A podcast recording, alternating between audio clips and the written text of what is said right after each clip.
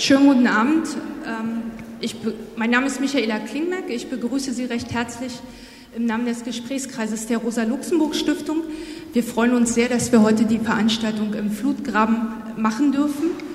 Und äh, das ist die dritte und ähm, vorerst vor der Sommerpause letzte Veranstaltung einer längeren Reihe. Wir haben im letzten Jahr angefangen mit einer Veranstaltung zum kreativen Prekariat äh, in der Volksbühne, gefolgt von einer Debatte zur Kulturförderung und wollen uns heute mit dem Thema der Selbstorganisation von Künstlerinnen und Künstlern beschäftigen. Wir freuen uns sehr, dass ähm, es uns gelungen ist, für die Vorbereitung der Veranstaltung und für die Moderation Dr. Alexandra Manske ähm, zu gewinnen. Ähm, sie ist Soziologin und sie wird äh, zu Beginn eine kleine Einführung ähm, in das Thema machen und ähm, wird dann auch die anderen Gäste des heutigen Abends vorstellen. Und ähm, wir freuen uns sehr, dass Sie gekommen sind. Vielen Dank. Ja, schönen guten Abend auch von meiner Seite. Ähm, ich hoffe, die Akustik ist jetzt hier ein bisschen nicht ganz so schallig. Verstehen Sie mich gut oder klingt es sehr klirrend? Es klingt okay. Gut, dann also ähm, freue mich sehr und grüße Sie. Freue mich, dass Sie alle hier sind. Ähm, mein Name ist, wie gesagt, Alexandra Manske. Ich bin Soziologin und ich habe das Vergnügen, den heutigen frühen Abend zu moderieren und freue mich außerordentlich, dass Sie trotz des Badewetters den Weg hierher gefunden haben. Ähm, den Weg hierher gefunden haben auch unsere wunderbaren Gäste hier heute Abend, die wir für unsere Diskussionsrunde gewinnen konnten.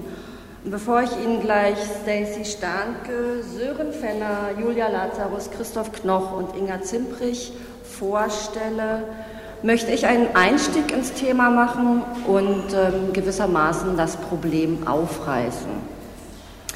Wir laden Sie heute also ein, mit uns gemeinsam über Selbstorganisationsformen von Künstlerinnen nachzudenken.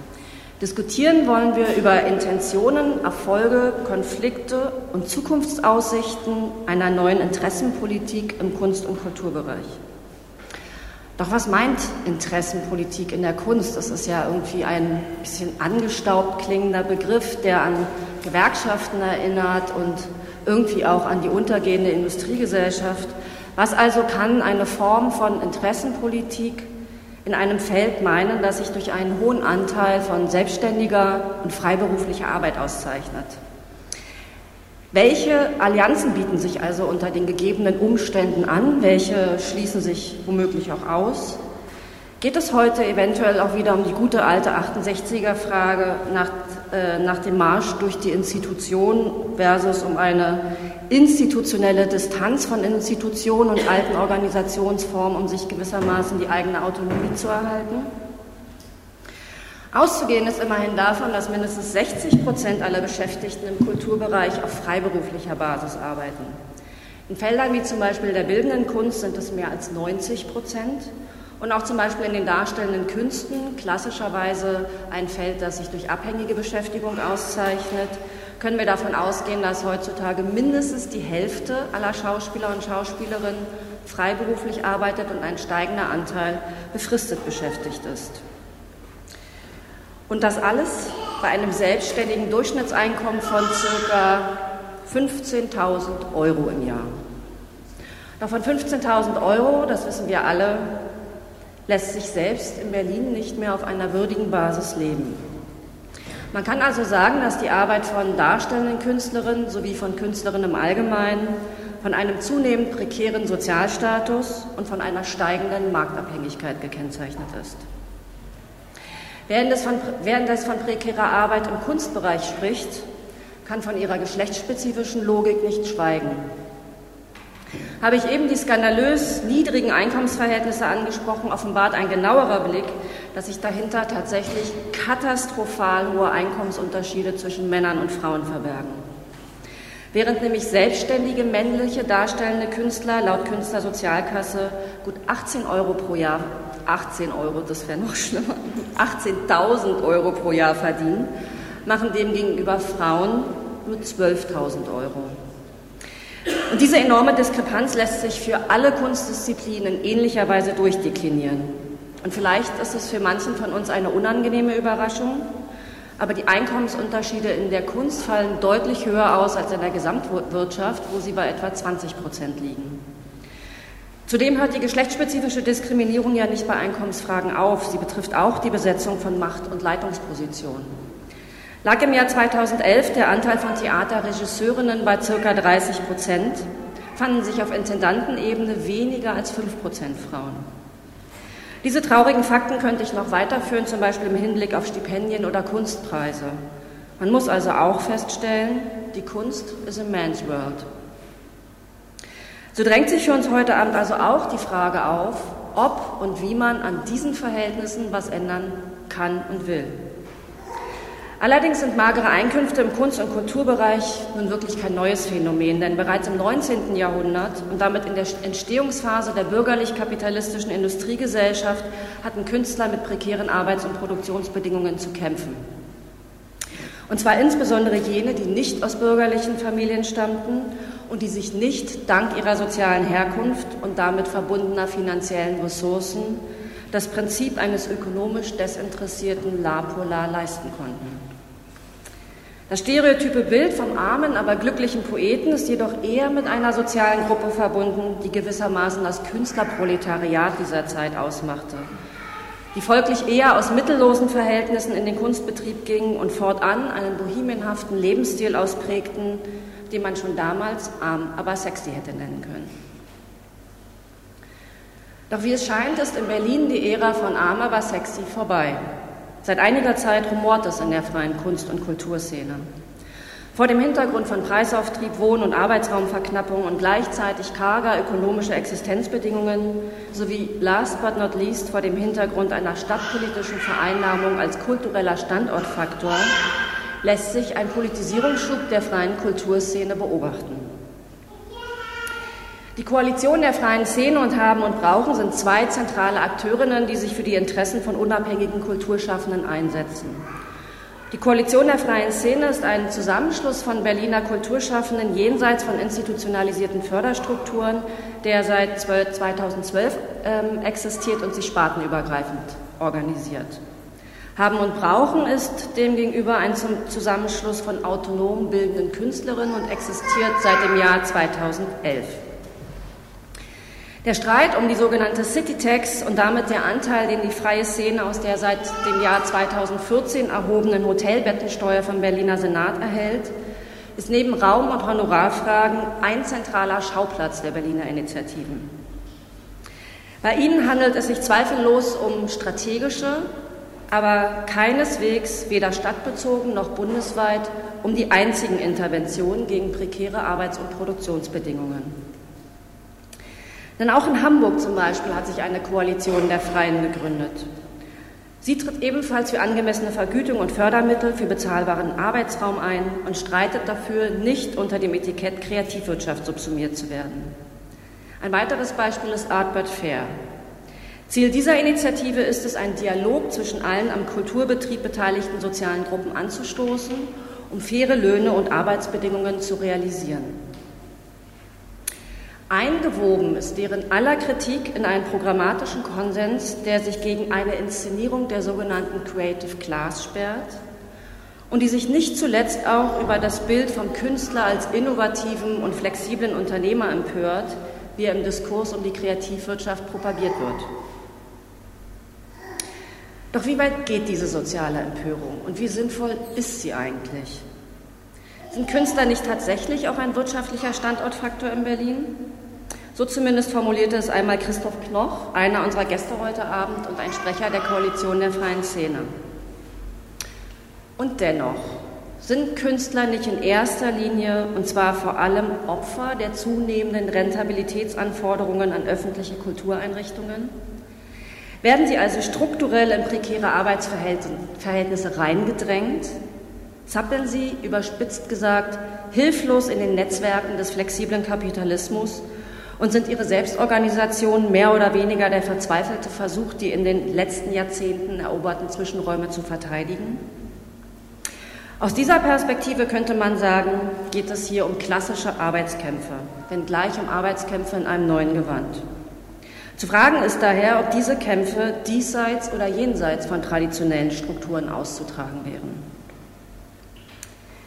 Eine andere Sichtweise auf den Komplex von Fragen der Selbstorganisation ist eine kapitalismuskritische Spielart, die sich besonders prominent seit der Analyse von Boltanski und Chapello zum sogenannten neuen Geist des Kapitalismus verbreitet hat.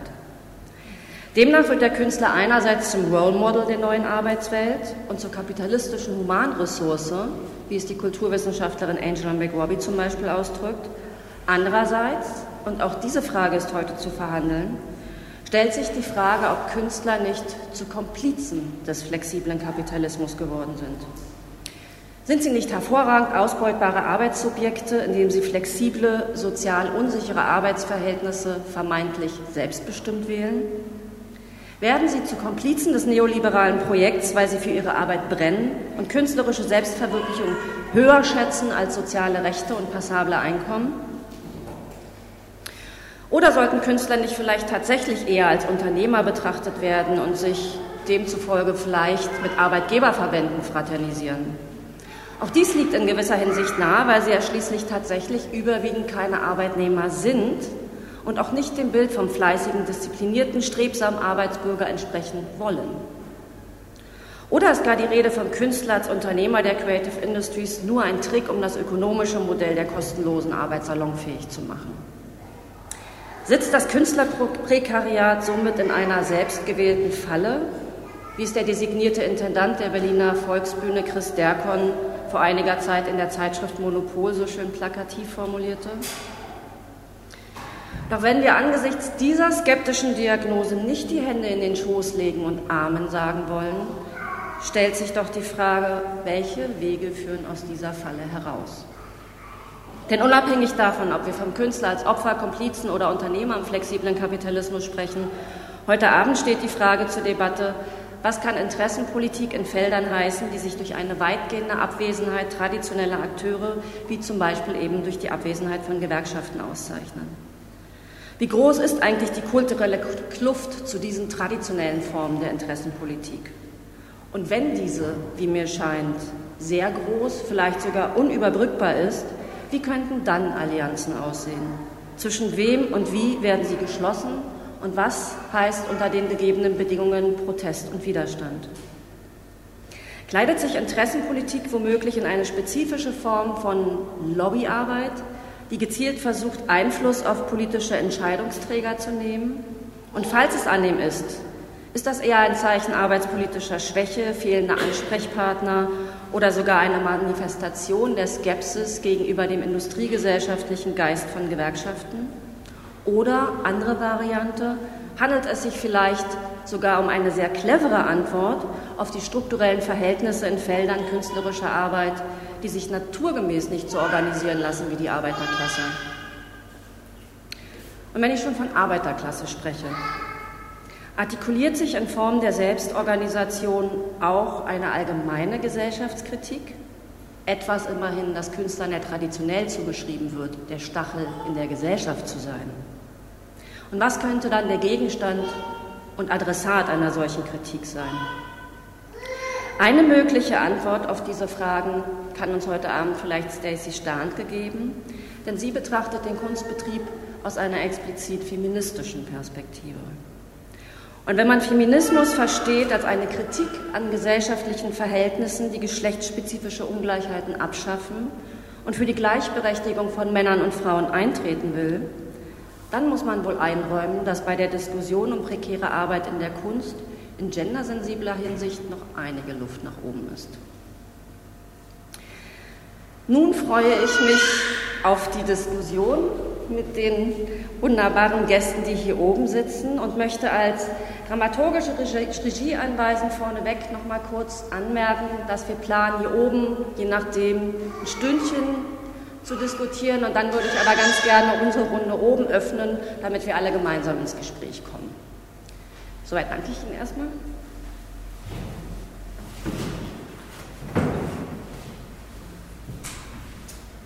So, dann fange ich mit meiner Vorstellung an. Hier hört man mich auch. Also zuerst möchte ich Ihnen Sören Fenner vorstellen. Sören ist heute aus Hamburg angereist. Ursprünglich ist er Stepptänzer und Schauspieler, der über die mageren Gagen verständlicherweise oft nur den Kopf schütteln konnte und kann. Deshalb hat er mit Theaterjobs einen, wie ich gehört habe, sehr erfolgreichen, wenn nicht den größten Theaterstellenmarkt gegründet. Und ebenfalls gehört Sören zu den Gründungsmitgliedern von Art Bad Fair sowie zur Koalition der Freien in Hamburg und ist außerdem auch im Landesverband der Freien Theater engagiert, kurz LAFT. Sören will mit Art Bad Fair eine menschenwürdige Bezahlung trotz der Ausbeutungsbereitschaft von Künstlerinnen erreichen. Wir sind neugierig, wie das funktionieren kann. Als zweites möchte ich Ihnen Christoph Knoch vorstellen. Christoph ist Volljurist. Seine Laufbahn begann er als Assistent der Geschäftsführung eines finanzwirtschaftlichen Start-ups. Von dort ist er relativ zügig in die Kunst gewechselt, was man irgendwie verstehen kann, glaube ich. Nach verschiedenen Stationen, unter anderem in namhaften Opernhäusern, kam er 2010 als Assistent von Christoph Schlingensief nach Berlin und war äh, in dieser Eigenschaft vornehmlich mit den Planungen für das Opernhaus in Burkina Faso befasst. Im Jahr 2012 initiierte er gemeinsam mit anderen das Kunstprojekt Mika Mokka und seit der Gründung der, Freien, der Koalition der Freien Szene im Jahr 2012 ist er einer ihrer Sprecher. Christoph findet den Begriff der Interessenpolitik nicht so passend, weil er meint, dass Künstler schlichtweg nicht in die Kategorie Arbeitnehmer hineinfallen und daher nicht auf traditionellen Wegen organisiert werden können. Stattdessen zieht er den Terminus Lobbyarbeit vor. Mit ihm möchte ich darüber sprechen, wie die sozialen Fragen im Feld der Kunst durch eine gezielte politische Einflussnahme bearbeitet werden können und ob und wie weit die Kritik an gesellschaftlichen Verhältnissen auf diese Weise auf der Strecke bleibt. Julia Lazarus, hier direkt links neben mir, von Ihnen rechts, ist bildende Künstlerin und Filmemacherin und von Haben und Brauchen. Haben und Brauchen versteht sich vorrangig als ein Zusammenhang, in dem herrschende Diskurse und Wahrheiten kritisch beleuchtet werden. So tritt Julia in diesem Zusammenhang auch für einen Kunstbegriff ein, der unabhängig ist von einer wirtschaftlichen Verwertungslogik. Zudem ist Lobbyarbeit für sie nicht der Weg der Wahl. Im Gegenteil meint sie, dass Gewerkschaften unter Umständen ein geeigneter Allianzpartner wären, um zum Beispiel das Problem der Honorarfragen in anderer Weise als bislang zu thematisieren. Wie das gehen könnte, und ob man also die kulturelle Kluft doch irgendwie überbrücken kann oder doch nicht, das unter anderem möchte ich mit Julia gerne besprechen. Inga Zimprich, hier ganz außen mit dem Basecap, ist ebenfalls von Haben und Brauchen. Sie hat dort unter anderem eine Arbeitsgruppe über Arbeitsbedingungen in der Kunst initiiert. Auch ist sie im fünfköpfigen Vorstand der tollen Räumlichkeiten, in denen wir hier sitzen, nämlich im Vorstand von Flutgraben. Und Inga ebenfalls findet den Begriff der Interessenpolitik nicht sehr glücklich. Anstatt die eigene Arbeit nach politischen Rationalitäten auszurichten, sollten die verschiedenen Kunstgruppen viel mehr politisch miteinander arbeiten, findet sie, und zum Beispiel die Frage bewegen, wie solidarisch das Kunstfeld sein kann. Mit ihr möchte ich heute Abend unter anderem darüber sprechen, welche Handlungsspielräume sie durch die Ausbildung eigener Strukturen, wie zum Beispiel Flutgraben gewinnt und welchen Einsatz und welche Kosten dieses Engagement fordert. Stacey Starnke, hier außen sitzend, ist gebürtige US-Amerikanerin, hat lange in Berlin gelebt und pendelt heute zwischen London und Berlin. Sie hat Volkswirtschaft studiert, aber in Psychologie promoviert. Sie ist feministische Künstlerin, wie gesagt, und hat so einiges am westlichen Kunstkanon auszusetzen. Sie setzt sich mit verschiedenen spannenden Projekten dafür ein, nicht nur frauenfeindliche, sondern auch rassistische Aspekte des Kunstbetriebs ins Bewusstsein zu rücken. Und mit ihr möchte ich gerne darüber sprechen, warum der Kunstbetrieb nun eine solche, ja ziemlich komplexe Kritik nötig hat. Meine erste Frage geht an Christoph Knoch.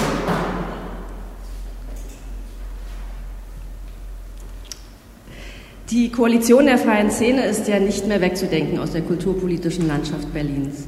Ihr habt wahnsinnigen Zulauf. Heute habe ich gerade noch mal nachgeschaut. Die, eure Facebook-Seite ist von 7000 Menschen abonniert. Und auch die Erfolge der Koalition sind ja mehr als beachtlich.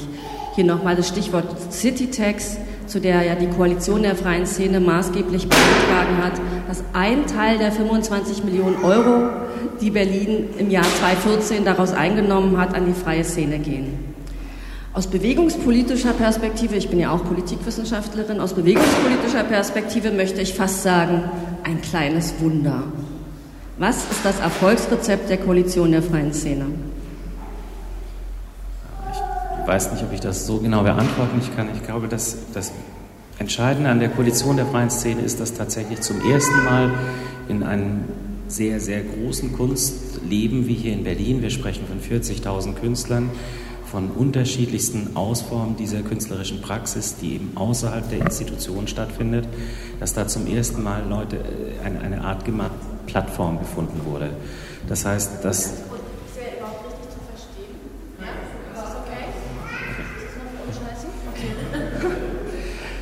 Also dass der Versuch unternommen wurde, ähm, über die Partikularinteressen hinauszutreten und gemeinsame Punkte zu finden, die dann solidarisch ähm, verteilt, äh, verteidigt oder gemeinsam weiterverfolgt werden sollen. Und also das ist, glaube ich, der eine Punkt. Der andere Punkt ist, dass ähm, einfach strukturell 40.000 Künstler eine gewisse Hermetizität hervor, äh, hervorbringen, dass man einfach nicht weiß, an wen soll man sich richten. Ähm, dann kann man sich immer an den richten oder die richten, die jetzt gerade innen sind. Aber dann ist die Frage, sind diese Menschen, die dann da sind, haben die, sind sie in irgendeiner Art und Weise repräsentativ, bündelt sich in dem, was dort dann in Worte getragen wird, ein, eine Art Wissen über die einzelnen Kunstsparten. Das ist sehr, sehr schwierig gewesen. Und da haben wir sozusagen eine Plattform dafür hergestellt, eine Art Ansprechbarkeit dafür hergestellt und in einer gewissen Weise dadurch auch dieses ständige Teilen und Herrschen, was von der Politik sehr stark betrieben worden ist, bewusst oder unbewusst, dass man immer mit der einen Kunstsparte gesprochen hat und ihr dann alles versprochen hat und nichts ist passiert, mit der nächsten Kunstsparte genauso vorgegangen ist und mit der dritten dann und so weiter. Und jetzt ist zum ersten Mal sind da Austauschmöglichkeiten da, sodass man ähm, Politiker, sowohl in der Verwaltung als auch in der Legislative, mehr beim Wort nehmen kann, dadurch, dass innerhalb der Szene ein stärkerer informativer Austausch da ist. Das sind, glaube ich, diese, diese drei Elemente, die zu dem Erfolg geführt haben. Mhm. Also die spartenübergreifende Vernetzung, sagst du, ist jetzt das eine. Und das andere ist ja aber auch die direkte politische Ansprache, so wie ich die Koalition der Freien Szene kenne. Ne? Vielleicht kannst du da nochmal sozusagen, es geht ja um die auch Organisationsform und um die Organisationsarbeit. Vielleicht kannst du noch zwei Worte dazu sagen, wie ihr zum Beispiel die Geschichte mit der City, Tax angegangen seid und wie sich das dann entwickelt hat. Also Ziel der, der Koalition ist, eine Verbesserung der künstlerischen Arbeit zu erreichen. In den allermeisten Fällen ist das erstmal ganz schlicht und einfach durch mehr Geld zu erreichen. Wenn es mehr Geld gibt, können Honoraruntergrenzen, können Ausstellungshonorare, können Stipendien für bildende Künstler. Wir haben 8.000 bis 10.000 bildende Künstler und 13 Stipendien bietet die Stadt Berlin an. Das ist ein kleines Ungleichgewicht. Wir sehen, dass auch sehr, sehr viel Geld in Kunst bezahlt wird, aber nur 5% von diesem Geld in dem, was wir freie Szene bezeichnen, landet. So, diese Sachen einmal ein bisschen klarer gestellt zu haben, über die Sparten hinweg kommuniziert zu haben und dann direkt in der Ansprache an die politischen Entscheider, die die Haushalte machen, also an die Parlamentarier zu gehen, das ist so ein bisschen die Stoßrichtung. Wir haben alles immer, also das haben wir mit, mit Herrn Schmitz, das ist der ehemalige Kulturstaatssekretär, vorbesprochen und sind dann ähm, in den parlamentarischen Bereich gegangen. Wir haben jetzt wieder die Sachen mit Herrn Renner vorbesprochen, das ist der jetzige Kulturstaatssekretär, und werden ab September, sobald der ähm, Haushaltsentwurf der Exekutive vorliegt, ähm, dann auch mit den Parlamentariern sprechen. Und die City Tax ist so eine Idee gewesen, dass wir gesagt haben, wenn die freie Szene mehr Geld braucht ähm, und wir nicht wollen, dass den einen genommen wird, also dass wir sagen, macht doch ein Opernhaus zu oder wir haben fünf Theater hier, macht das doch zu oder die Museumsinsel, da kann man auch ein großes Freiluftkino daraus machen und das Geld kann man dann der freien Szene geben, das wollten wir nicht. Wir haben gesagt, wir sind in einer Kulturlandschaft, es kann nicht sein, dass den einen was genommen wird und den anderen was gegeben wird. Wir brauchen also frisches Geld, so haben wir das bezeichnet. Und eine Möglichkeit für dieses frische Geld ist die Citytax gewesen. Wobei wir relativ schnell dann auch, das ist glaube ich im, also vor zwei Jahren schon gewesen, gesagt haben, das mit der Citytax ist eigentlich nicht die Kernforderung. Es ist nicht so, es geht uns nicht darum, das Geld aus der Citytax zu bekommen, sondern es geht darum, eine grundsätzliche strukturelle Verbesserung der Arbeitsbedingungen zu erreichen. Die Citytax ist nur eine Möglichkeit, das zu machen. Mhm. Und die Art, wie ihr diese äh, eure Ziele angeht, hast du eben ja auch schon erläutert, ist Kontakt aufzunehmen, also mit Parlamentariern, mit der, mit der politischen Verwaltung und so weiter. Und daher stammt ja dann auch so ähm, der Begriff, den ich, auf den ich jetzt hinaus will, den du ganz gerne nutzt, den der Lobbyarbeit. Ne? Und Lobbyarbeit ja, wobei, wenn ist ich, ja wenn ich unterbrechen darf, Lobbyarbeit sind die Leute, die bezahlt werden für das, was sie machen. Das werden wir nicht. Lobbyarbeit ist ja eigentlich ein Konzept, das im Kern die Verflechtungen zwischen Politik und Wirtschaft beschreibt. Und inwieweit provokative Frage. Inwieweit ließe sich daher das Selbstverständnis der Koalition der freien Szene eigentlich eher als Wirtschaftsverband für die freie Kunstszene umschreiben? Also das sind doch jetzt erstmal nur Worte, dass man sagt Wirtschaftsverband oder so.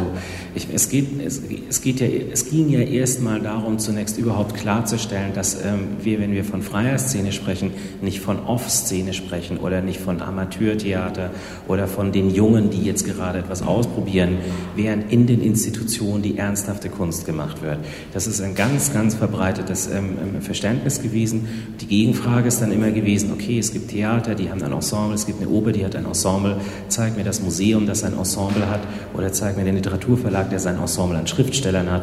Und dann ist das schnell den Gesprächspartnern aufgegangen, ah, nee, die machen das natürlich nicht im Ensemble, sondern die arbeiten selbstständig oder arbeiten für sich oder sie arbeiten, und da kommen wir dann zu einem gewissen nicht Gesellschaftsverständnis, die arbeiten selbstbestimmt, weil sie sich dafür entschieden haben und nicht, weil ein Intendant ihnen sagt, was sie zu tun haben. Und da ein größeres Verständnis dafür herzustellen, für eine andere künstlerische Praxis, für eine andere Art und Weise Kunst zu produzieren, das ist das Ziel gewesen. Ich weiß nicht, ob man das als Wirtschaftsverband bezeichnen kann, aber ähm, grundsätzlich ist ja gegen keine Bündelung von Interessen und eine stärkere Darstellung von Interessen etwas einzuwenden. Das soll von mir aus für die Wirtschaft da sein, das ist genauso wichtig für Behindertenverbände. Also ja, es ist eine Bündelung von Interessen. Ja. Okay. Können wir später nochmal drauf kommen. Meine nächste Frage geht an Julia Lazarus. Julia, haben und brauchen und die Koalition der freien Szene haben sich ja beide als Antwort auf die Based in Berlin Ausstellung im Jahr 2010 gegründet, die ja auf Betreiben des damaligen regierenden Bürgermeisters Wowereit in eine einzige Ausstellung, glaube ich, mehr Geld gepumpt wurde, als die freie Szene das ganze Jahr über zur Verfügung hat.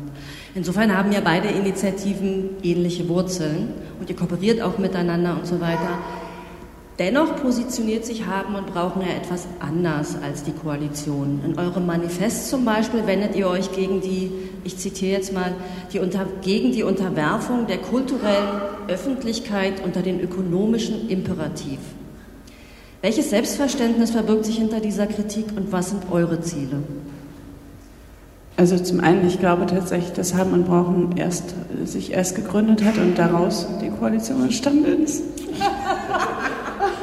Also, ich sage immer so, also haben und brauchen, ja genau, ähm, haben und brauchen hat sich ähm, gegründet auf ähm, eigentlich also völlig verrückt. Also man muss sich das einfach nur vorstellen, es gibt drei Leute, die ein, eine Aussendung machen, dass man sich äh, treffen möchte, um darüber zu diskutieren, dass man mit dieser Leistungsschau oder mit dem Thema Leistungsschau nicht einverstanden ist und der ganze Saal ist voll mit Menschen. Also es sind, ähm, es waren äh, da bei den ersten Veranstaltungen waren ähm, von äh, den Leitern der Kunstwerke bis zu ähm, den äh, Künstlern eigentlich alle da. Also Kuratoren, Künstler, Institutionen der Stadt waren eigentlich alle da. Also alles, äh, jede Person, die in Berlin in, in der kulturellen Szene tätig ist oder viele von denen waren da und haben, eigentlich war das der Moment, wo man sich überhaupt erstmal darüber klar geworden ist, dass man eben, dass es nicht nur dem Einzelnen so geht, also nicht nur lauter Einzelindividuen sich darüber ärgern, wie die Kulturpolitik des Senats gemacht wird, sondern dass es viele sind. Und ähm, dass, dass es, man hat dann mehr in, in, in mehreren Veranstaltungen ähm, miteinander angefangen zu sprechen und hat versucht, einen Plan zu entwickeln, wie man mit dem Senat reden kann und welche Änderungen man sich vorstellen könnte, die man vorschlagen kann. Also es war doch am Anfang äh, einfach eine Selbstverständigung untereinander. Und äh, das äh, wurde dann ähm, immer mal wieder kontinuierlich auch so fortgesetzt, aber ähm, hat letztendlich nicht dazu geführt, dass sich innerhalb von Haben und Brauchen eine Art Lobbyverband rausgebildet hat, also was äh, vielleicht einfach daran liegt, dass wir als Selbstverständnis dann eben auch haben, dass, dass, dass wir eher der Ort sind, an dem man Fragen grundsätzlich also bespricht, also sowohl ideologisch, theoretisch, kritisch äh, durchdenkt und nicht äh, die Kräfte äh, tatsächlich in die Lobbyarbeit oder in die Arbeit an der direkten Kommunikation mit der Politik ähm, steckt. Ähm, das eine hat ist, ähm, ich denke, das ergänzt sich ähm, sehr gut. Wir sind als, als, als Ort der unter, also Verständigung untereinander ange, also haben wir begonnen und so sollte es auch weiterlaufen. Mhm, okay. Inga, du bist ja auch bei Haben und Brauchen, aber ich ähm, würde gerne die Gelegenheit nutzen, dich sozusagen in deiner Eigenstand als Vorstand, Vorständin von Flutgraben anzusprechen. Ähm, denn ich habe ja vorhin gesagt, auch einer der wichtigen Ansatzpunkte der gegenwärtigen Künstlerkritik, wie ich sie nenne, sind ja auch Raumfragen. Kannst du uns vielleicht in ein, zwei Sätzen schildern, was die Geschichte von Flutgraben ist und vor allem auch, welche Ziele ihr heute damit verbindet? Ähm, Flutgraben gibt es ähm, seit ungefähr 1993, arbeiten Künstler in diesem Gebäude.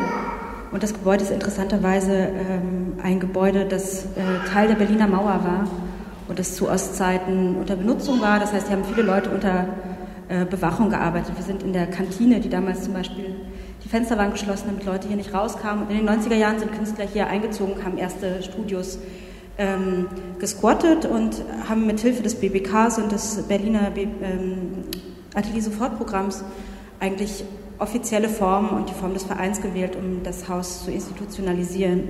Und insofern denke ich, ist es eine ganz typische Berliner Geschichte. Und wenn ihr euch anschaut, wie stark diese Partyszene und auch der Gentrifizierungsdruck hier auf der Schlesischen Straße in der ganzen Gegend ist, mit der Media Spree sieht man, dass Flutgraben eines der allerletzten nicht kommerziellen Nutzungen an der Spree ist.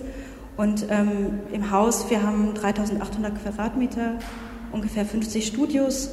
Und unsere, ähm, unsere Vorstellung, Janine vom Vorstand sitzt auch da hinten, ist eigentlich dieses Haus als ein selbstverwaltetes Ort, äh, als einen selbstverwalteten Ort zu halten. Vor allem, damit Künstler eigentlich in der Stadt über ihre eigenen Ressourcen verfügen und eben nicht diesen ökonomischen Druck aus Mitte äh, nach Neukölln, von Neukölln nach Marzahn weiter nachgeben müssen, sondern wir mit einem Mietvertrag von 20 Jahren wissen, wir können hier, hier bleiben und mit dieser Ressource unsere Arbeit selbst bestimmen. Mhm. Okay, danke. Wir kommen später nochmal drauf zurück. Die nächste Frage geht an Sören Fenner. Sören, du bist ja ein treibendes Mitglied von Artbad Fair und auch der Koalition der Freien in Hamburg.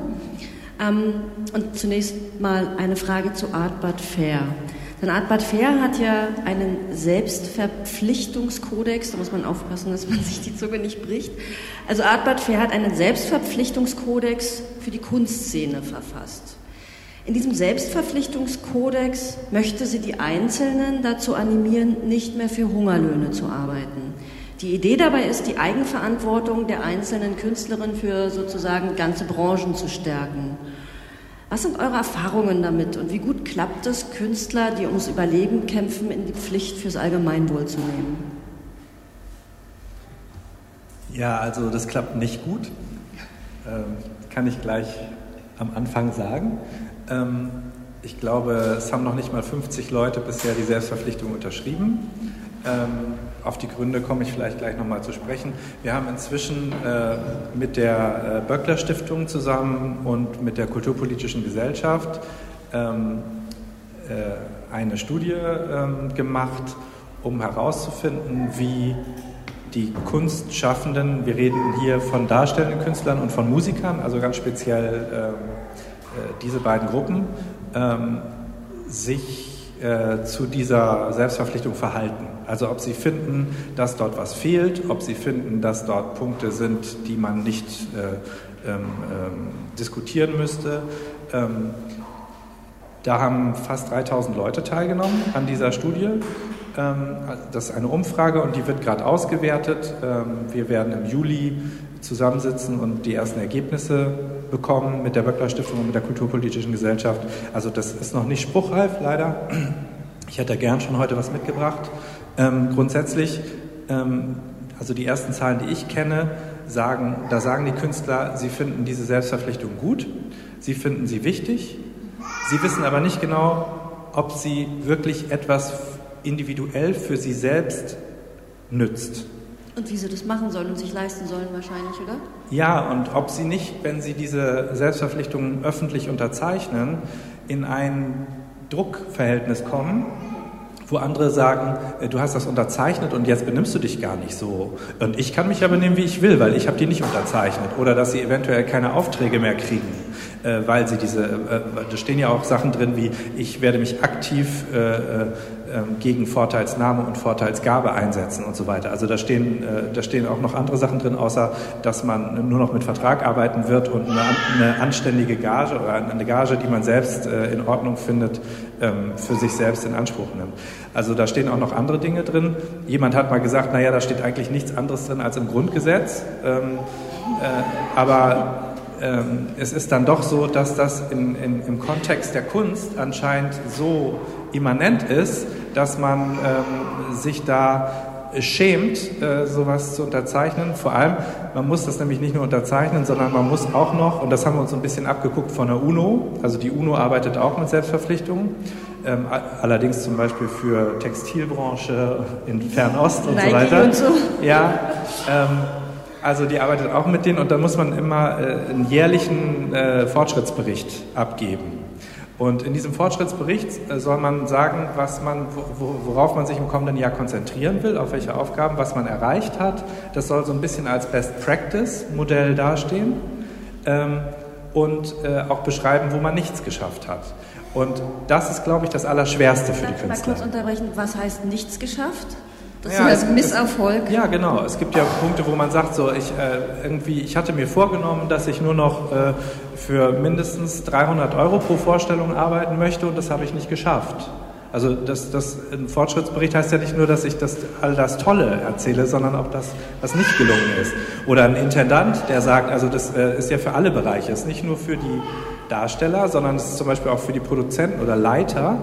Und dass ein Intendant sagt, ich habe ein Haus übernommen und ich wollte alle Frauen genauso bezahlen wie die Männer, aber ich sehe, dass ich das nicht kann. Weil ich, ich, ich äh, habe das übernommen so, die Verträge sind äh, unterschiedlich und ich äh, kriege aber nicht mehr Geld und deswegen kann ich das im Moment nicht machen. Ich kann ja nicht den Männern Geld wegnehmen. Also das habe ich wörtlich so mal gehört von einem Intendanten. Ähm, also das ist schwierig und ähm, das ist sozusagen ein Eingeständnis, also es ist eine sehr große Veröffentlichung, Selbstveröffentlichung ne, von den eigenen Problemen und das ist ja auch ein Bereich, da will ein Künstler und da will auch ein, also ein Kulturschaffender nicht unbedingt drüber reden. Das will er nicht Aber ist es verhandeln. nicht auch, wenn ich dich mal unterbrechen darf, ist es nicht auch eine, eine perspektivische Problemverschiebung? Weil es, es sind ja nun mal strukturelle Probleme, die in sozusagen ökonomisch gesagt Mismatch Angebot und Nachfrage bestehen, die einfach in einem riesigen Konkurrenzmeer mit beschissenen Arbeitsverhältnissen und dann kriegt man nun ausgerechnet die dran, die da ähm, versuchen, durchzukommen und sich zu arrangieren. Und wenn ich mir jetzt vorstelle, ich müsste so einen Fortschrittsbericht schreiben und sagen, oh Gott, ey, im letzten Jahr habe ich wieder nur dreimal die Ziellinie erreicht, da komme ich mir so fast so ein bisschen vor wie, neulich habe ich Work Hard, Play Hard gesehen, daran hat es mich jetzt so ein bisschen erinnert. Ja, also das hat zwei Seiten. Ja. Also äh, erstens ja, zweitens nein. Ähm, denn ähm, ja, es ist ein Druck, der, der auf die Kulturschaffenden ausgeübt wird. Aber ähm, ich glaube, dass es äh, einen Druck auch da, darstellt, das Bewusstsein zu schärfen. Also es geht ja nicht darum, dass ich jetzt irgendwie äh, ein gottgleicher, äh, äh, moralisch völlig äh, integrer Typ werde, sondern es geht darum, dass ich mir um diese Dinge grundsätzlich mal Gedanken mache. Und wir haben halt festgestellt, dass es immer wieder dasselbe, denselben Ablauf gibt. Es gibt äh, einen Impuls, dann gibt es eine große Zustimmung, die in einer allgemeinen Empörung ausartet. Ja? Ähm, nach der Empörung fühlen sich alle erleichtert, gehen nach Hause und machen genauso weiter wie vorher. Und das wollten wir durchbrechen. Wir wollten sagen, wir möchten nur noch... Sei doch mal konsequent. Ja, genau. Wir wollen ein bisschen nachhaltiger. Nehmen wir doch mal dieses schöne Wort Nachhaltigkeit. Ja. Und da komme ich vielleicht auch noch mal zu dem, was du vorhin an Christoph gefragt hattest, Ja. nämlich äh, braucht es Lobbyisten? Ich glaube ja, aus genau diesem Nachhaltigkeitsaspekt, weil wir haben ein, in der Kunst eine unglaublich hohe Fluktuation, auch innerhalb der Städte. Das heißt, Leute wissen nicht, wen können sie ansprechen, der auch wirklich Ahnung hat. Und genau wie die Politiker Ahnung haben müssen von einem Kulturbetrieb, müssen die Kulturschaffenden auch Ahnung haben vom Politikbetrieb. Sonst wissen sie gar nicht, wen sie ansprechen müssen und wie sie am besten ihre Dinge durchbringen können und was Aber es da für Regeln gibt. Und da ist Christoph also, super. Ja, nee, ja, klar. Aber ähm, wir haben ja gesagt, wir sitzen ja heute Abend auch zusammen, um vielleicht irgendwie so ein bisschen kontrastierende Positionen herauszukriegen. Und ich meine, grundsätzlich ist es ja schon so, wie ich vorhin gesagt habe, Lobbyisten stehen für die Verflechtung zwischen Politik und Wirtschaft und nicht für die Verflechtung zwischen äh, äh, Politik und Kunst und bringt sich damit die Kunst nicht automatisch sozusagen in diesen Ruch, weil man könnte ja genauso gut sagen, naja, wir sind jetzt ähm, Gewerkschaftler, wir gründen eine Gewerkschaft. Das ja, sind das ja, die, die sollten sich, die sollten sich eigentlich optimalerweise auch ganz gut in der Politik auskennen und meistens ist es ja so, dass die Verflechtung ja auch enger, als man manchmal haben möchte. Das stimmt und man könnte genauso auch sagen, diese Selbstverpflichtung ist total neoliberal, weil sie versucht auch wieder den Menschen an sich zu verbessern oder sich selbst, und das ist auch eine Form von äh, Self-Governance. Also das heißt, wir äh, laden jetzt die ganze Verantwortung auf den einzelnen Künstler ab und der ist jetzt selber schuld, wenn er es nicht hinkriegt, der, der Blöde. Ja, so, weil wenn der nicht anständig anständig seine Gage verhandelt, dann hat er eben Pech gehabt. Dann bleibt er arm. Das kann man so auslegen. Das stimmt und das ist auch sozusagen der Nachteil an der Geschichte. Deswegen sollte man es aber, finde ich, trotzdem nicht lassen. Ich finde, trotzdem mhm. sollte man, weil ich finde es auch scheiße, mhm. wenn sich Künstler die ganze Zeit zum Opfer stilisieren. Mhm. Das ist auch nicht richtig. Das heißt, ich finde, man sollte das eine tun und das andere nicht lassen. Und Lobbyismus in dem Zusammenhang ähm, weil du das immer in Wirtschaftskontext bringst, mhm. ist für mich einfach nur, dass es eine Schnittstelle gibt, ja, also die Programmierer würde sagen, eine, eine API, ja, also wo eine Datenbank die andere ansprechen kann mhm. und wo sie miteinander kommunizieren können. Und das geht ja sonst nicht. Genau, aber ich meine, das ist ja vielleicht auch genau der Punkt, den ich äh, bei deiner Vorstellung angesprochen habe, dass es dir darum geht, für faire Löhne zu kämpfen und für die Selbstausbeutungsbereitschaft ein Stück weit zu sensibilisieren. Und so kann man ja euren Selbstverwirklichungskodex durchaus auch interpretieren. Selbstverpflichtungskodex. Habe ich Selbstverwirklichungskodex ja, ist aber gesagt? Auch schön. Genau. Und wie gesagt, der geht ja auch genauso an, also wir haben den auch geschrieben für Kulturpolitiker, wir haben ihn geschrieben für Lehrer, also für Hochschullehrer. Wir haben ihn geschrieben für Intendanten, also oder Produzenten. Und da kann sich auch jeder mal, äh, jeder freie Theaterregisseur der ein Projekt macht, auch bitte mal das ganz genau durchlesen und mal ganz still sich in sein Kämmerchen zurückziehen und überlegen, ob er das alles einhält, weil die sind zum Teil viel schlimmer als einige Intendanten. Also ich will nur sagen, es gibt da nicht die Guten und die Bösen, sondern es gibt überall einfach, es gibt Probleme und es gibt Arten, damit umzugehen. Und es gibt halt die Möglichkeit, eine Haltung herzustellen bei Menschen, eine Wertehaltung zu etwas. Und wenn sie die haben, dann können Sie sich besser positionieren, dann schwimmen Sie auch nicht mehr so und dann können Sie Ja oder Nein sagen. Aber zuerst mal muss man das Bewusstsein für diese Werte überhaupt stärken und das ist das, was wir versucht haben. Mhm. Okay, danke soweit. Ähm, Stacey Starnke verfolgt, würde ich sagen, eine andere Strategie der Selbstorganisation. Bisher haben wir jetzt hier vier ähm, Vertreter, Vertreterinnen aus, ich sag mal so, nicht institutionalisierten Strukturen, das ist ja nun ausgerechnet nicht, aber doch Organisationen in größeren Strukturen, selbstbestimmt oder äh, Verbänden. Und ähm, Stacey Starnke ähm, verfolgt, wenn ich das richtig verstanden habe, eigentlich eine andere Strategie. Ähm, da möchte ich an dieser Stelle auch ganz gerne hinweisen auf die im, so im, September hier im Flutgraben stattfindende Ausstellung und den Workshop zu prekäre Kunst, Protest und Widerstand den Stacy mitorganisiert. Und nichtsdestoweniger, Stacy, bewegst du dich eben im Vergleich zu den hier vertretenen Initiativen auf eher schwach organisierten Pfaden. Ist dieser, ich sag mal, organisatorische Schwebezustand eher eine Last oder eine notwendige Bedingung für dich, um nicht nur frauenfeindliche, sondern auch rassistische Aspekte des Kunstbetriebs ins Bewusstsein zu rücken?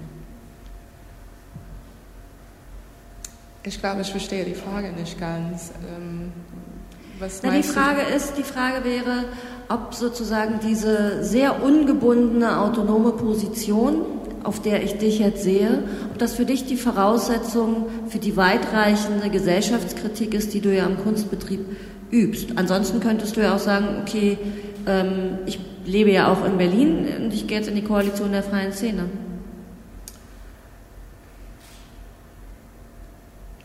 Die Frage ist etwas schwierig äh, zu beantworten, weil ich das persönlich anders betrachte.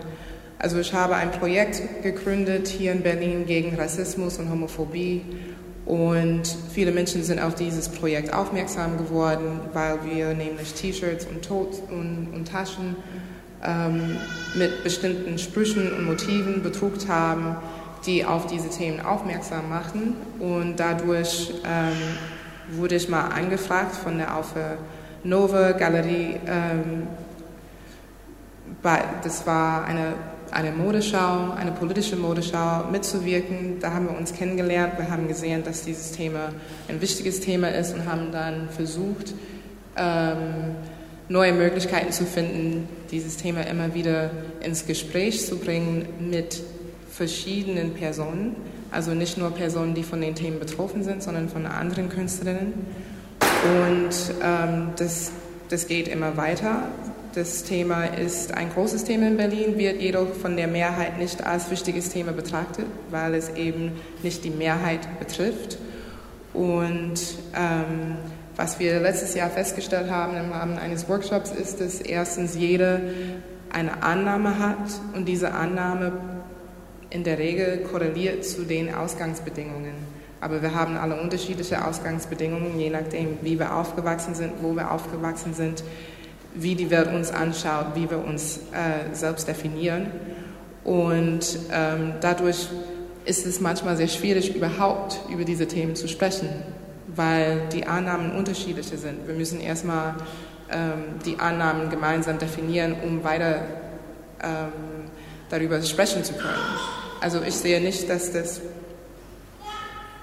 ein schwacher Pfad ist. Ich sehe, dass es einfach ein alternativer Weg ist, den ich gehe. Ich meinte kein schwacher Pfad, sondern ein Organisations. Wenig ja, das habe ich nicht so verstanden. Ja. Genau. Ja. Ähm, und im Vorgespräch sagtest du mir, äh, sprachen wir ja davon, welche sexistischen Strukturen oder frauenfeindlichen Strukturen im Kunstbetrieb äh, monierst. Also ich habe ja anfangs schon von den Einkommensdifferenzen gesprochen, das ist das eine. Ähm, was wäre denn aus deiner Sicht am Kunstbetrieb frauenfeindlich oder wo gibt es geschlechtsspezifische Ungleichheiten? Ähm, denen du gerne entgegentreten möchtest? Also gerade bei dem Frauenfeindlich äh, ist vielleicht nicht das passende Wort, aber bei dem Thema Frau, Künstlerin zu sein, ist es halt wichtig zu verstehen, wenn es um Arbeitsbedingungen, Arbeitssicherheit, Einkommenssicherheit geht, haben Frauen nämlich andere ähm, Zustände, die sie berücksichtigen müssen. Also wenn man als Freiberuflerin arbeitet und sich dafür entscheidet, schwanger zu werden, ein Kind auf die Welt zu bringen, was heißt das für die finanzielle Sicherheit? Das ist das eine Thema. Das andere Thema ist, wie in allen anderen Bereichen auch, Frauen in der Regel übernehmen mehr Arbeit, für die sie nicht bezahlt werden, äh, nicht nur zu Hause, sondern auch in selbstorganisierten Gruppen. Und ähm, wie kann man damit umgehen? Das wie kann man es berücksichtigen, wenn es nicht ähm, monetär berücksichtigt wird, was gibt es für andere Möglichkeiten, um ein Gleichgewicht reinzubringen. Ähm, es gibt auch das Thema, dass Frauen einfach, ähm, du hast ja das Thema schon westliche Kunstkanon äh, ins, ins Gespräch gebracht. Der westliche Kunstkanon wird oder wurde von weiß europäischen Männern definiert was heißt es für eine Frau, egal wo sie herkommt, egal was sie für einen ethischen Hintergrund hat. Sie ist eine Frau. Passt ihre Kunst in diesen Kanon rein? Wird es von diesem Kanon anerkannt? Muss sie mehr dafür machen, dass es Anerkennung ähm, bekommt? Lohnt es sich überhaupt? Äh, oder ist es überhaupt das Ziel, im Rahmen dieses Kanons Anerkennung zu gelangen? Mhm. Vielleicht können wir hier mal die Frage auch, ich meine, du bist ja auch bildende Künstlerin, wie würdest du das denn sehen?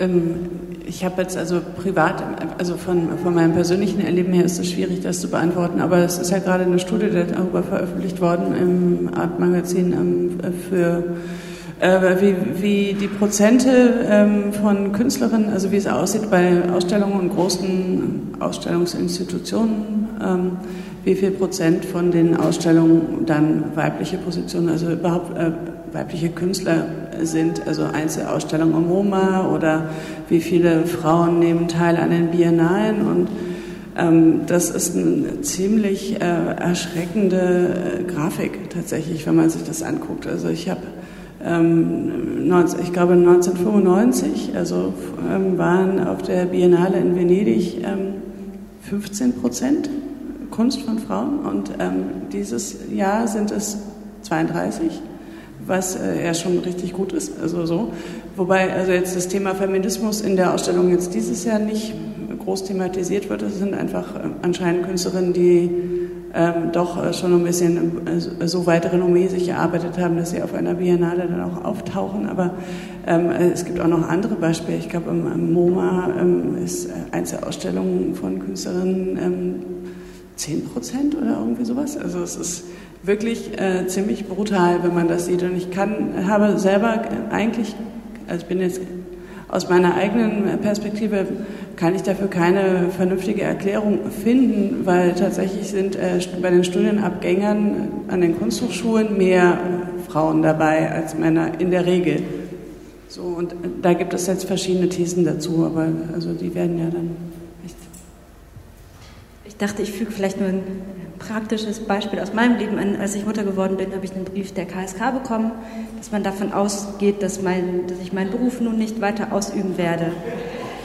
Äh, diese Benachrichtigung habe ich, noch ich noch zweimal bekommen, also insgesamt dreimal. Und das sind schon Sachen, wo ich denke, mir fehlt zum Beispiel, dass der BBK, der natürlich wirklich wichtige Arbeit macht, ähm, eine Frauenbeauftragte hat bis zu dem Zeitpunkt, wo im BBK-Vorstand Frauen sind. Da sind es im Moment äh, Männer, auch wenn ich die Arbeit des BBKs wichtig finde. Und ähm, also ich danke dir sehr für, dein, äh, für das Ansprechen von so wichtigen Sachen in der AG Arbeit. Zum Beispiel sprechen wir unter anderem darüber, dass das Kunstfeld eben nicht nur Kunstwerke produziert und nicht nur Arbeit von Künstlerinnen in Werkform bedeutet, sondern äh, dass sauber gemacht wird, dass organisiert wird, dass E-Mails äh, versendet werden, dass es Büroarbeit gibt, dass Webseiten gepflegt werden und wir im Kunstfeld unheimlich viel mit unsichtbarer Arbeit zu tun haben, mit ähm, eben oft Frauen, die sich in ihren Strukturen noch darum kümmern, um zum Beispiel Kulturpolitik, um das Wohlergehen aller in solchen Strukturen. Und wir versuchen darüber zu sprechen, wie können wir äh, uns diese Arbeit bewusst machen. Und an der Stelle finde ich tatsächlich etwas wie Selbstverpflichtung ein gutes Mittel. Es gibt in Schweden zum Beispiel die Initiative Führeningen Ja, auch ein feministisches Projekt, die ähm, an schwedische Kunstinstitutionen vorgeschlagen haben, eine Selbstverpflichtung zu unterzeichnen, gleich viele Männer und Frauen auszustellen. Und die ist von den Institutionen, sie vor, denen sie vorgelegt wurde, nicht unterzeichnet worden. Also ähm, genau, obwohl mir auffällt in der Selbstverpflichtung, die ihr veröffentlicht, dass mir trotzdem manchmal vielleicht die politische Analyse fehlt. Warum bin ich jetzt in der Situation, wo ich mich selber verpflichten möchte, in diesen Verhältnissen mich anders zu verhalten? Das ist vielleicht so ein Reflexionsraum, den ich mir noch mehr wünschen würde in eurer Arbeit, weil ich denke, etwas wie Selbstverpflichtung ähm, kann eben auch sexistische, rassistische Arbeitsverhältnisse im Kunstfeld ähm, mit berücksichtigen und vielleicht noch stärker thematisieren. Sag mal, achso, möchte du? Also das nehme ich direkt jetzt mal mit und äh, werde das besprechen, weil ich finde, das ist ein total guter Impuls, dass man das auch nochmal darstellt, weil das fehlt tatsächlich komplett. Ich wollte ähm, auch in dem Zusammenhang nochmal sagen, dass es für mich auch total erstaunlich ist, ähm, wie das deutsche Stadttheatersystem mit äh, mit diesen Themen umgeht. Also nicht nur, dass also bei erwiesener Gleichheit der Berufe, also zum Beispiel Korrepetition, ja, das ist ein, ein Beruf, der ist, also da, da kann man auch nicht mal sagen, das ist künstlerisch unterschiedlich, sondern es ist künstlerisch absolut gleich. Gibt zum Teil äh, äh, Gehaltsunterschiede von über 1000 Euro brutto im Monat zwischen Frauen und Männern. Ähm, und dann gibt es noch eine Debatte, das ist die Blackfacing-Debatte, wo weiße äh, ähm, europäische Männer, alte Männer, ähm, einfach komplett jegliche Einsicht ablehnen, jegliche Überlegung dazu ablegen und immer mit dem Ablehnen, immer mit dem Begriff der Kunstfreiheit. Und wir müssen, finde ich, total aufpassen, dass dieser, dieser Begriff der Kunstfreiheit nicht zum Bumerang wird. Ähm, äh, für, für uns als, als ähm, ernstzunehmende Menschen, als ernstzunehmende Bürger in einer Gesellschaft, die Kunst machen. Weil mit, dadurch können wir auch alle zu Clowns irgendwie äh, äh, stilisiert werden und in eine Ecke gestellt werden und nicht mehr ernst genommen werden. Ich finde, wenn wir ernst genommen werden wollen, und wenn wir nicht wollen, dass irgendwann jemand im Publikum, da, da, dass da Leute sitzen und nur noch über uns lachen, wenn wir moralische Ansprüche auf einer Bühne verkörpern oder in einer Ausstellung, dann müssen wir selbst gewisse Haltungen auch leben. Wir können nicht nur die nach außen darstellen und sagen, ja, ihr müsst es machen, ich bin ja Künstler. Dann werden wir nicht mehr ernst genommen. Da wollte ich Inga eh ohnehin zu fragen. Also ähm, du stellst ja auch die Frage, wie solidarisch kann das Kunstfeld sein? Ne? Und was würdest du sagen, vielleicht auch im Sinne, also jetzt dessen, was Sören gerade gesagt hat, wie, so, wie solidarisch ist das Kunstfeld und wer solidarisiert sich eigentlich mit wem? Ich fand die Eingangsfrage für die Veranstaltung, wie widerständig ist das Kunstfeld, schon sehr spannend, weil ich das Gefühl habe, dass ähm, wir uns so selten klar machen, dass wir in einem System arbeiten, was einfach zu 100 Prozent auf Wettbewerb basiert. Und wenn es meine permanente Aufgabe ist, zu jemandem zu werden, der ganz einzigartig ist, ähm, wird es total schwierig, Bündnisse einzugehen mit Menschen, mit denen ich solidarisch sein möchte und die auch mit mir solidarisch sind sein wollen. Denn ich denke, dass das äh, ganz wichtig ist, um in diesem Feld eine andere Politik einzuführen. Das, deshalb ist mir so wichtig, dass die Arbeit, die wir machen, also die verschiedenen Initiativen, sich nicht immer an politische Partner wenden oder den Senat oder ähm, Institutionen und Geldgeber, sondern tatsächlich unsere eigenen Arbeitsbedingungen in dem Hinblick anschauen, ähm, weil wir erleben, dass es eben sehr schwierig ist, im Kunstfeld äh, solidarisch zu sein. Also das würde für dich dann auch heißen, also wenn wir das jetzt mal nochmal an dieser 68er-Frage, ne, Marsch durch die Institution oder institutionelle Distanz, dann wärst du eigentlich eher auf der Seite institutionelle Distanz halten.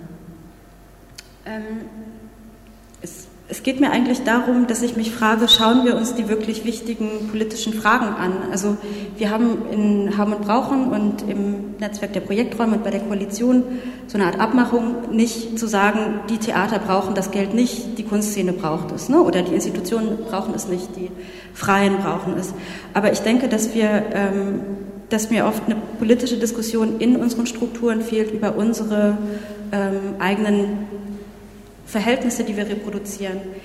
Du hast eben mal von strebsam und fleißig gesprochen, was die Künstler ja nicht wären. Und in meiner Erfahrung ist es eben so, dass die Künstler unglaublich strebsam und fleißig sein müssen und dass wir uns alle kein Wochenende gönnen und sich viele überlegen, ob sie Kinder haben wollen und sich das leisten können oder ob der Beruf dann nicht vorbei ist, weil wir das Gefühl haben, wir müssen immer informiert sein, bei jeder Eröffnung sein, auf jedem Symposium sein, informiert sein über Diskurse und so weiter. Und ich denke, dass dass wir da mehr Solidarität bräuchten, um zu wagen, mit solchen Dingen zu brechen. Nicht mehr über zu produzieren, sondern weniger zu produzieren, langsamer zu produzieren, mit Leuten zu produzieren, die bestimmte Einstellungen teilen.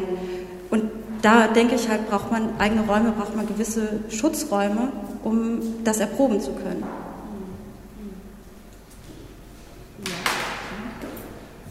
Vielleicht sollten wir ähm da, auch nicht unerwähnt lassen, also weil du ja gesagt hast, dass äh, wir befinden uns alle in einem Wettbewerb. Aber eigentlich ähm, befinden wir uns auch in einem total künstlichen Markt, weil der, ähm, also die Kohle für die Kunst, die kommt vom Staat, also die kommt von der Gesellschaft. Also jedenfalls in, in meinem Bereich, im Bereich der darstellenden Kunst und der Musik, kommt sie zu 90 Prozent oder zu 80 Prozent ungefähr äh, von der Gesellschaft. Und ähm, im Grunde ist der Ansatz der Gesellschaft, ähm, überhaupt diesen Bereich so stark zu unterstützen, ist, sie von den Gesetzen des Marktes zu befreien. Jetzt frage ich mich, wieso gibt es so einen starken Marktdruck innerhalb der Kulturschaffenden, wenn die Gesellschaft doch beschlossen hat, die Kunst selbst von den Gesetzen des Marktes zu befreien? Also wir sehen das hier in Berlin. Ähm, es ist in der Tat der Grund, einer der Gründe, warum man in diesem Kannibalismus immer wieder abzugleiten droht, ist, weil es zu wenig Geld gibt. Dann ist aber auch die Frage, wie eine bestimmte Förderung funktioniert. Und die jetzige Kulturpolitik basiert sehr stark und wird das in Zukunft noch viel stärker machen auf Preisen. Ähm, Preise sind tolle Sachen. Ich weiß nicht, ob sie einen bestimmten Wert darstellen sollen. Die Projekträume haben diese Preise und da werden ähm, produzierende Künstler in einen unmittelbaren Wettbewerb gegeneinander geschickt. Das Ziel ist, ich will besser oder ich muss, wenn ich diesen Preis gewinnen will, logisch gesehen in irgendeiner Logik besser sein als du, damit ich diesen Preis bekomme. Das ist weder mein Anliegen noch dein Anliegen. Trotzdem werden wir in dieses Rennen geschickt. Und da ist eben die Frage, welche Fördermöglichkeiten gibt es da? Ähm, da kommt schon dieser Markt oder das kommt dann schon von, von, von den Setzungen, die von der Politik kommen. Sehr stark sogar. Ich würde da auch noch hinzufügen, dass ähm, also zumindest in der bildenden Kunst ja ähm, die, die Kultur, also die Förderung der bildenden Kunst durchaus auch immer mit dem Blick auf den freien Kunstmarkt gemacht wird. Also viele Ausstellungen oder viele, also Künstler nehmen an Ausstellungen teil, weil sie dann einen besseren Ruf sich erarbeiten, um dann am Markt einen höheren Preis zu erzielen. Also bei der bildenden Kunst ist die Durchdringung mit dem Markt noch ähm, wesentlich stärker traditionell und also da ist sogar eher dann zu hören, warum werden bildende Künstler überhaupt staatlich gefördert?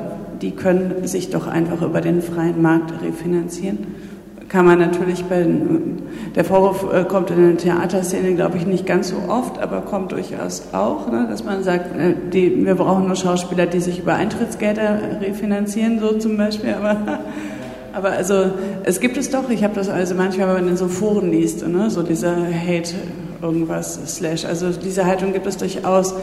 Ich meine, man kann auch die Frage stellen, warum der Staat überhaupt die Kultur fördert. Ich, ich, denke, dass es äh, wichtig ist, dass er es tut. Und ich denke, dass, äh, dass dann auch die Aufgabe des Staates sein sollte, dafür zu sorgen, dass diese Verteilung der Mittel e-, eben nicht so ein karnivorisches ähm, System in, in Gang hält, sondern dass da auch bestimmte Verpflichtungen mit verbunden sind, äh, was die Honorierung von den Künstlern betrifft. Ähm, also die Wettbewerbskultur ist sicherlich und vor allem auch die steigende Wettbewerbskultur und auch als kulturpolitisches Konzept, ich glaube, da sind wir uns alle einig, ist äh, tatsächlich ein Problem, was Konkurrenzen schafft, was Friktionen schafft. Ähm, und da schließt sich eigentlich meine nächste Frage auch ganz gut an. Die bezieht sich auf die Verteilung der Erlöse aus der City Tax. Also vielleicht wisst ihr darüber mehr. Also wenn jetzt 25 Millionen sind eingenommen worden 2014 keine Ahnung, mindestens 5 Millionen kann man ja hoffen, gehen in die freie Szene. Wie wird das Geld verteilt und entscheidet ihr darüber mit? Also ihr als sozusagen irgendwie institutionalisierte, organisierte Akteurinnen der Berliner Kunstszene. Also bei der Citytax ist die Entscheidung ja, äh, also es hat eine gewisse Geschichte. Ursprünglich wurde ein bestimmter Betrag daraus gefordert oder sogar der, die Forderung erhoben, nehmt doch die Citytax als Kulturtaxe. Ähm, ist wahrscheinlich einer der ganz wenigen Steuern, wo die Steuer ähm, ähm, also die Steuerpflichtigen sogar das gerne bezahlt hätten. Also so haben das nicht repräsentative Umfragen dann gezeigt. Dann gab es eine Verschiebung dazu, dass gesagt wurde, 50 Prozent aus den Einnahmen sollen verteilt werden, dann aber nicht nur an die Kultur, sondern auch an Sport und an Tourismus.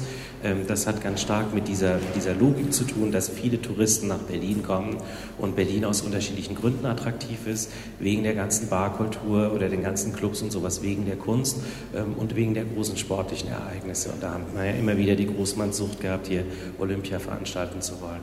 So, und dann gab es dann die Entscheidung, dass man gesagt hat, 25, äh, 25 Millionen Einnahmen aus der Citytax sollen direkt in den Haushalt gehen.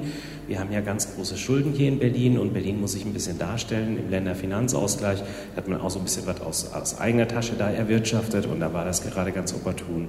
Und alles, was über 25 Millionen geht, das soll verteilt werden. So, wir sind jetzt in der Situation, dass zum ersten Mal mehr eingenommen wurde. 2014 sind ähm, 4,1 Millionen Euro mehr als 25 Millionen eingenommen worden. 2015 geht man davon aus, dass das in etwa 35 Millionen sein werden. Das heißt, jetzt schon sind ähm, 4,1 Millionen geteilt durch 3 sind 1,394 Millionen oder sowas, ähm, die dann in die jeweiligen Sparten gehen sollen. So. Ähm, da haben wir die 2000. Das ist ein bisschen kompliziert und nicht so besonders sexy, aber da haben wir die 2014er Mittel, die müssen jetzt auch dann wieder ausgegeben werden. Da haben wir mit der Kultursenatsverwaltung eine Art Verteilung ähm, besprochen. Der Vorschlag kam, dass man das Ganze als Stipendien macht, ähm, weil es einfach abzurechnen ist, weil es direkt den Künstlern zugutekommt und weil kein neue, keine neue Jury dafür geschaffen wurde. Einzelstipendien. Einzelstipendien, genau. So werden. Über Wettbewerbe. Nee, das, das ist ein Stipendium, auf das man, ich meine, jede, jede Förderung, wo man einen Antrag dafür stellt, okay. ist natürlich immer eine gewisse Wettbewerbssituation. Aber ähm, solange es kein bedingungsloses Grundeinkommen gibt, wird jedes Mal, wenn ich irgendwie in diese Richtung etwas mache, eine Art von Wettbewerb. Es ist ein deutlicher Unterschied. Ein Stipendium, das eben nicht nur 15 sind, sondern wo wir dann von 100 Stipendien oder 150 Stipendien etwa sprechen, oder ob wir von Preisen sprechen, wo eine große Projektraumszene sieben Preise verteilt. Die sollen übrigens dann auch jetzt verdoppelt werden. Es sollen nicht mehr nur sieben, sondern 14 geben. So, da haben wir ein bisschen miteinander gesprochen. Was mit den Einnahmen aus 2015 passiert, das ist noch nicht besprochen. Und was mit denen dann aus 2016, 17 und den Folgen passiert, das wird in den nächsten ähm, Haushaltsentschlüssen dann drin sein. Aber ich glaube, durch die Arbeit der Koalition, der freien Szene, durch diesen Druck, der da permanent aufgebaut wurde und durch diese einerseits schlechte Gewissen, weil man dann plötzlich die Citytext so wegdiskutiert hat und andererseits andererseits auch die permanente Präsenz in der Öffentlichkeit als kultureller Faktor der Stadt, ähm, dass das einen gewissen Einfluss ausgeübt hat und ich hoffe mal, dass das positiv sein wird. Mhm. Mhm.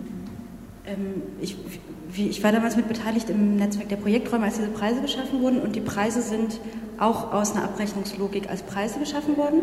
Und persönlich würde ich sagen, dass einen Antrag zu stellen oder sich auf einen Preis zu bewerben vom Aufwand her kein Unterschied ist und auch von den Effekten auf die Szene her.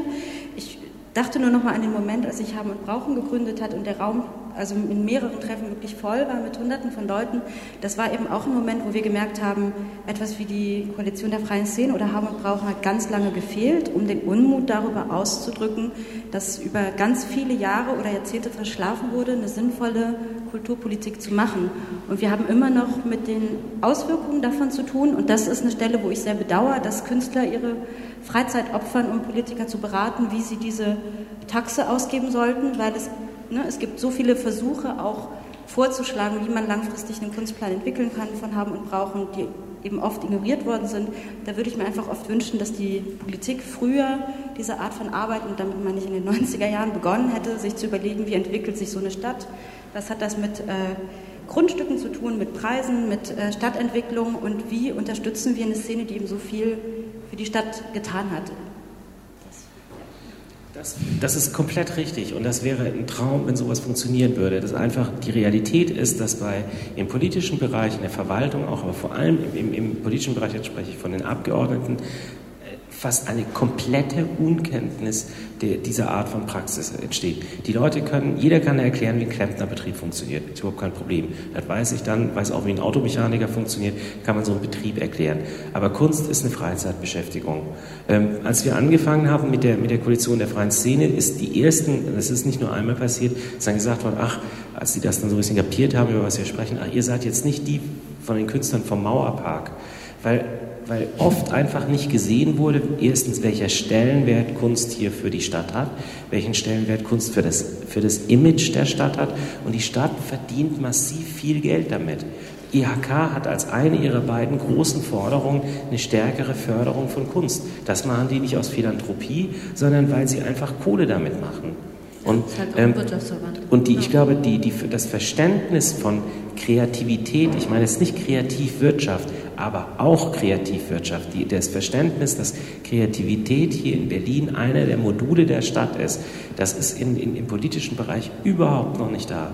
Und deswegen ist, ich würde mich freuen, wenn, da, wenn es einen Kunstplan gäbe, aber ich habe eine, einen Horror davor, wenn ein, ein ein Kulturstaatssekretär oder Verwaltungsmitarbeiter oder Gott bewahre uns vor den kulturpolitischen Sprechern der CDU und SPD, die ähm, aus einem anderen Jahrhundert stammen und die Kunstauffassung von einem anderen Jahrhundert haben, wenn die anfangen, ähm, ähm, eine Kunstpolitik umzusetzen, die von Kunstbegriffen geprägt sind, mit denen wir alle überhaupt nichts anfangen können, die auch nichts mit der Realität mehr zu tun haben.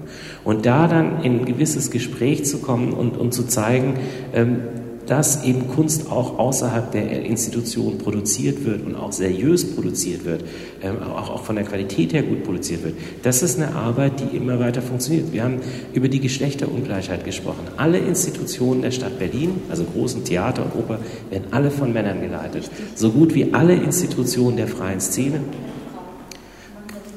Unten drunter sind natürlich, die Frauen sind immer unten drunter. 30 Prozent Theaterregisseure, genau. 5 Prozent davon genau. sind dann... Also die Zahl können wir, aber das Interessante, was ich jetzt einfach, natürlich, also das ist immer im Back, Back-Bereich ist das immer so, aber die, die Institutionen werden von Männern geleitet, bei Museen genauso, ähm, die Institution oder die Einrichtung der freien Szene werden von Frauen geleitet. Es gibt eine Ausnahme bei den Institutionen, das ist das Maxim Gorki Theater, wo ähm, Shermin Langhoff drangekommen ist und Bang ist sie gleich Theater des Jahres geworden. Aber ähm, also da gibt es riesige Unterschiede und das Grundunverständnis, dass eine selbstbestimmte künstlerische Praxis ähm, auch künstlerische Qualität produzieren kann, das ist ein unglaublich dickes Brett, was man durch permanente, nachhaltige, immer wieder vorkommende Gespräche, wo man sich den größten Schrott anhören muss, immer wieder zeigen muss, immer wieder erklären muss und die Leute bei der Hand nehmen muss und dann eine Fahrradtour machen muss und dann sich dann die Uferstudios anschaut und die Bildhauerwerkstatt anschaut, so bis dann Herr Saleh, der glücklicherweise wenigstens nicht vorgegeben hat, ähm, irgendwie eine Auffassung von Kunst zu haben, der wusste nicht mal, wie man Start-ups buchstabiert und wusste nicht ganz genau, was man von Gentrifikation, was das denn für ein Wort ist oder sowas. Aber am Schluss hat er kapiert, na, das in der Kunst, das ist so wie die Kumpels, die holen Kohle aus dem, aus dem Berg raus und eine ganze Region wird reich davon. Das hat, er, das hat er verstanden und hat gemeint, da muss man was für tun. Das ist, da hat sich jemand einen Begriff gebildet. Genau. Ja, das ist vielleicht auch ein guter, äh, ein guter Übergang zu der Frage, die ich dir sowieso gerade stellen wollte, Julia. Ähm, die Frage nämlich, ich würde ganz gerne nochmal auf die Allianzen und auf die Interessenpolitik zu sprechen kommen. Ne? Also äh, wenn du schon von jetzt Akteuren redest aus dem letzten Jahrhundert, die von Tuten und Blasen keine Ahnung haben, wollte ich doch nochmal auf die kulturelle Kluft zu Gewerkschaften zum Beispiel, also zu traditionellen interessenpolitischen Vertretungen ähm, sprechen kommen. Wie würdest, wie würdest du das denn sehen, Julia? Welche Potenziale, aber auch welche, welche Konflikte siehst du, wenn es doch offensichtlich so ist, Kulturpolitik und Lobbyarbeit, nennen wir es jetzt mal weiterhin so, ist irgendwie eine Ebene, aber auch ihr habt ja in eurem, in, in eurem Vortrag, Manifest, was du mir zugeschickt hattest, von internationaler Arbeitsorganisationen im Verhältnis zu internationaler Künstlerorganisationen gesprochen. Also da ist ja eine soziale Frage, die brennt. Und für soziale Fragen sind traditionell hierzulande Gewerkschaften zuständig. Und deswegen wäre schon, finde ich, die Frage einfach mal zu überlegen, sind es geeignete Ansprechpartner oder was sind die Konflikte daran? Also ich muss jetzt noch mal ganz kurz vorab klarstellen, dass ich kein Gegner der Lobbyarbeit bin. Ich bin sehr froh, dass es die Koalition der freien Szene gibt und dass die sich das antun. Äh, ich habe das, äh, sage das äh, über Haben und Brauchen, das Haben und Brauchen nicht als Lobbyorganisation versteht, sondern als Plattform des Austausches, den ich auch nach wie vor für sehr wichtig halte und ich finde es auch sehr, wenn es getrennt voneinander gedacht wird und auch gemacht wird, weil das eine mit dem anderen, wenn man das vermischt, dann ähm, ist man irgendwann so sehr in den Argumentationszwängen gefangen, ähm, dass man eigentlich gar nichts anderes mehr denken kann. Also die Politik ist im Allgemeinen zum Beispiel sehr äh, leicht, zu, also leichter zu überzeugen, die mit Wirtschaftlichkeit zu tun haben, als äh, Hahn auf jeden Fall ähm, es so, als mit einem Argument, dass Kultur äh, das Leben lebenswerter macht, was man jetzt zum Beispiel auch meine, machen kann. Wir leben in einem das, neoliberalen Projekt, da zählen natürlich Wirtschaftsargumente immer mehr als Schönheit. Genau, das ist jetzt leider momentan so. Das ist jetzt leider momentan so. Das heißt, wenn man in einem Gespräch, wenn man sich ins Gespräch mit der Politik begibt, muss man sich jedes Mal ähm, dafür entscheiden, ob man diesen Weg geht, ähm, eben mit diesen Wirtschaftlichkeitsargumenten zu argumentieren oder ob man sich davon grundsätzlich distanzieren möchte. Hamann Brauchen hat sich davon grundsätzlich distanzieren wollen und wir haben deswegen den Weg gewählt, äh, uns, dass wir untereinander eben versuchen, an anderen, äh, anderen Möglichkeiten zu erarbeiten. So eben die Koalition der freien Szene hat genau anders entschieden, hat gesagt, wir nehmen alle Argumente, die wir für Wirtschaftlichkeit ähm, kriegen, nehmen die alle mit in die Schlacht, um das Ziel zu erreichen, was wir erreichen wollen, die Verbesserung der Arbeitsbedingungen für die äh, Kulturschaffenden in dieser Stadt. Also das sind einfach verschiedene äh, Sichtweisen. Ich habe da selber, ähm, würde jetzt da, ich finde beides gut. Also so, auch wenn du versuchst immer gegeneinander uns aufzuhetzen, das funktioniert nicht. Zwischen euch passt kein Blatt, ich sehe schon. Zu den Gewerkschaften. Ich finde diese gewerkschaftliche Organisationsform sehr spannend. Ähm, da gab es ja auch in den Anfängen tatsächlich wilde ähm, Massenbewegungen, die dazu geführt haben, dass diese Gewerkschaften sich überhaupt gegründet haben. Ich erhoffe mir, dass diese großen, schlagkräftigen Schiffe, die aus dieser Zeit noch überlebt haben, zum Beispiel mit dem schönen Namen Verdi oder andere von diesen Organisationen vielleicht eventuell auch den Thema Kulturbetrieb oder sich dem, des Kulturbetriebes annehmen würden, täten oder ähm, dass sie zumindest mal, ähm, dass, dass, dass, man, dass es möglich ist, ihnen zu vermitteln, wie die künstlerische Arbeit funktioniert.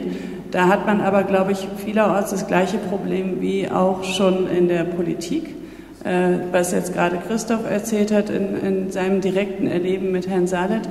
Ähm, das ist auch so mein Eindruck mit den Gewerkschaftsvertretern, mit denen ich jetzt schon Kontakt hatte, dass es da tatsächlich noch äh, sehr viel ähm, Bildungsbedarf gibt. also, und da ist dann wieder das, was Inga gesagt hat, immer das Problem, dass wir als Kulturschaffende sehr oft äh, so ähm, zeitlich so knapp sind, dass wir diesen Bildungsauftrag äh, für die Politik oder für die Gewerkschafter im Grunde fast nicht erfüllen können. Ich habe da keine, ähm, auch da, also man, ich glaube, es ist ähm, ein, ein, permanentes ähm, Arbeiten, ein permanent den öffentlichen Diskurs am Leben erhalten, dass es dann vielleicht irgendwann tatsächlich auch zu einer Änderung in der Politik und auch in, der, in den gewerkschaftlichen Strukturen kommt. Äh, gleichzeitig finde ich es wieder ganz toll zu beobachten, äh, dass wir jetzt das erste Mal einen Streik haben im Dienstleistungsbereich. Also nur mal so, das ist ja auch schon über 30 Jahre nicht vorgekommen. Also in Deutschland wurde ja, wurden ja viele von diesen Tarifverträgen immer fast ohne Streik ähm, einfach so äh, verhandelt und jetzt wird das erste Mal wieder gestreikt. Vielleicht ist das ja ein Zeichen dahin, dass auch die Gewerkschaften mittlerweile wieder auf die Idee kommen, dass sie ein bisschen kontroverser vorgehen? Ich weiß es nicht. Danke. Ich, ich würde an dieser Stelle vielleicht ganz gerne jetzt unsere, die Runde öffnen. Vielleicht haben sich ja die eine oder andere Frage ergeben. Ich würde jetzt dann Sie herzlich einladen wollen oder euch herzlich einladen wollen, alle Fragen loszuwerden, die sich vielleicht angestaut haben oder nicht. Wollen Sie da ans Mikro gehen oder brauchen wir das nicht? Ich habe keine Idee von der Akustik hier im Raum. Gar nicht an? Doch? Doch, ah, ja. perfekt. Ja, Martin Jelev ist mein Name. Ich äh, bin freiberuflicher Musiker und verfolge seit einiger Zeit auch die Arbeit der Koalition und auch von Art but Fair. Und ähm, also ich habe erstmal eine Anmerkung zu der Gewerkschaftssache. Äh, es ist ja nämlich so, Gewerkschaften existieren von Mitgliedern. Und wenn nun die Künstler sich nicht in äh, Mitglieder einer Gewerkschaft einschließen, dann kann natürlich auch nichts passieren. Und äh, neuerdings gibt es aber die Initiativen von der, zum Beispiel von der Orchestergewerkschaft, dass die auch freie Musiker aufnimmt. Und äh, da ich vor 25 Jahren äh, im Orchester war und äh, Mitglied äh, von dieser Gewerkschaft bin, das ist die Deutsche Orchestervereinigung, bin ich ja auch geblieben und äh, verfolge die neueste Diskussion. Also die beschäftigen sich sehr aktiv mit den freien Musikern. Und da geht es unter anderem auch über Selbstverpflichtung und äh, solche Geschichten. Aber da ist ja vor allem bei äh, uns freiberuflichen Musikern das Problem, dass äh, sich die freien Musiker einfach nicht zusammenschließen. Und die größte Kämpfe, die ich auszutragen habe, habe ich eigentlich unter Kollegen auszutragen. Und äh, zum Beispiel mit Selbstverpflichtung geht erstmal gar nichts. Aber äh, zum Beispiel eine Anregung wäre ein Zusammenschluss von Art Bad Fair mit der Koalition oder zumindest gedanklichen Zusammenschluss. Und zwar äh, geht es mir darum, dass wenn man an öffentliche Gelder kommt, das. Und bei uns ist zum Beispiel ganz äh, aktuell, dass, dass man dann äh, diese Gelder zum Beispiel im Bereich Musiker dazu anwenden, dass die nicht unterbezahlt werden, zumindest an diese Bedienung gekoppelt werden. Weil äh, zum Beispiel als freiberuflicher Musiker habe ich auch mit ganz vielen äh, von den Mitgliedern der Koalition auch zu tun, ob das die Initiative Neue Musik ist oder die Lautenkompanie von Berlin. Und da kommt man immer an die Fragen und äh, man wird immer, eigentlich wird man in Berlin in der Regel unterbezahlt. Als freiberuflicher Musiker hat man aber das Glück, dass man bundesweit bzw. europaweit äh, agieren kann und dadurch äh, es ein bisschen freier hat. Also genau, das danke, sind so danke. Wollte einer von euch darauf antworten?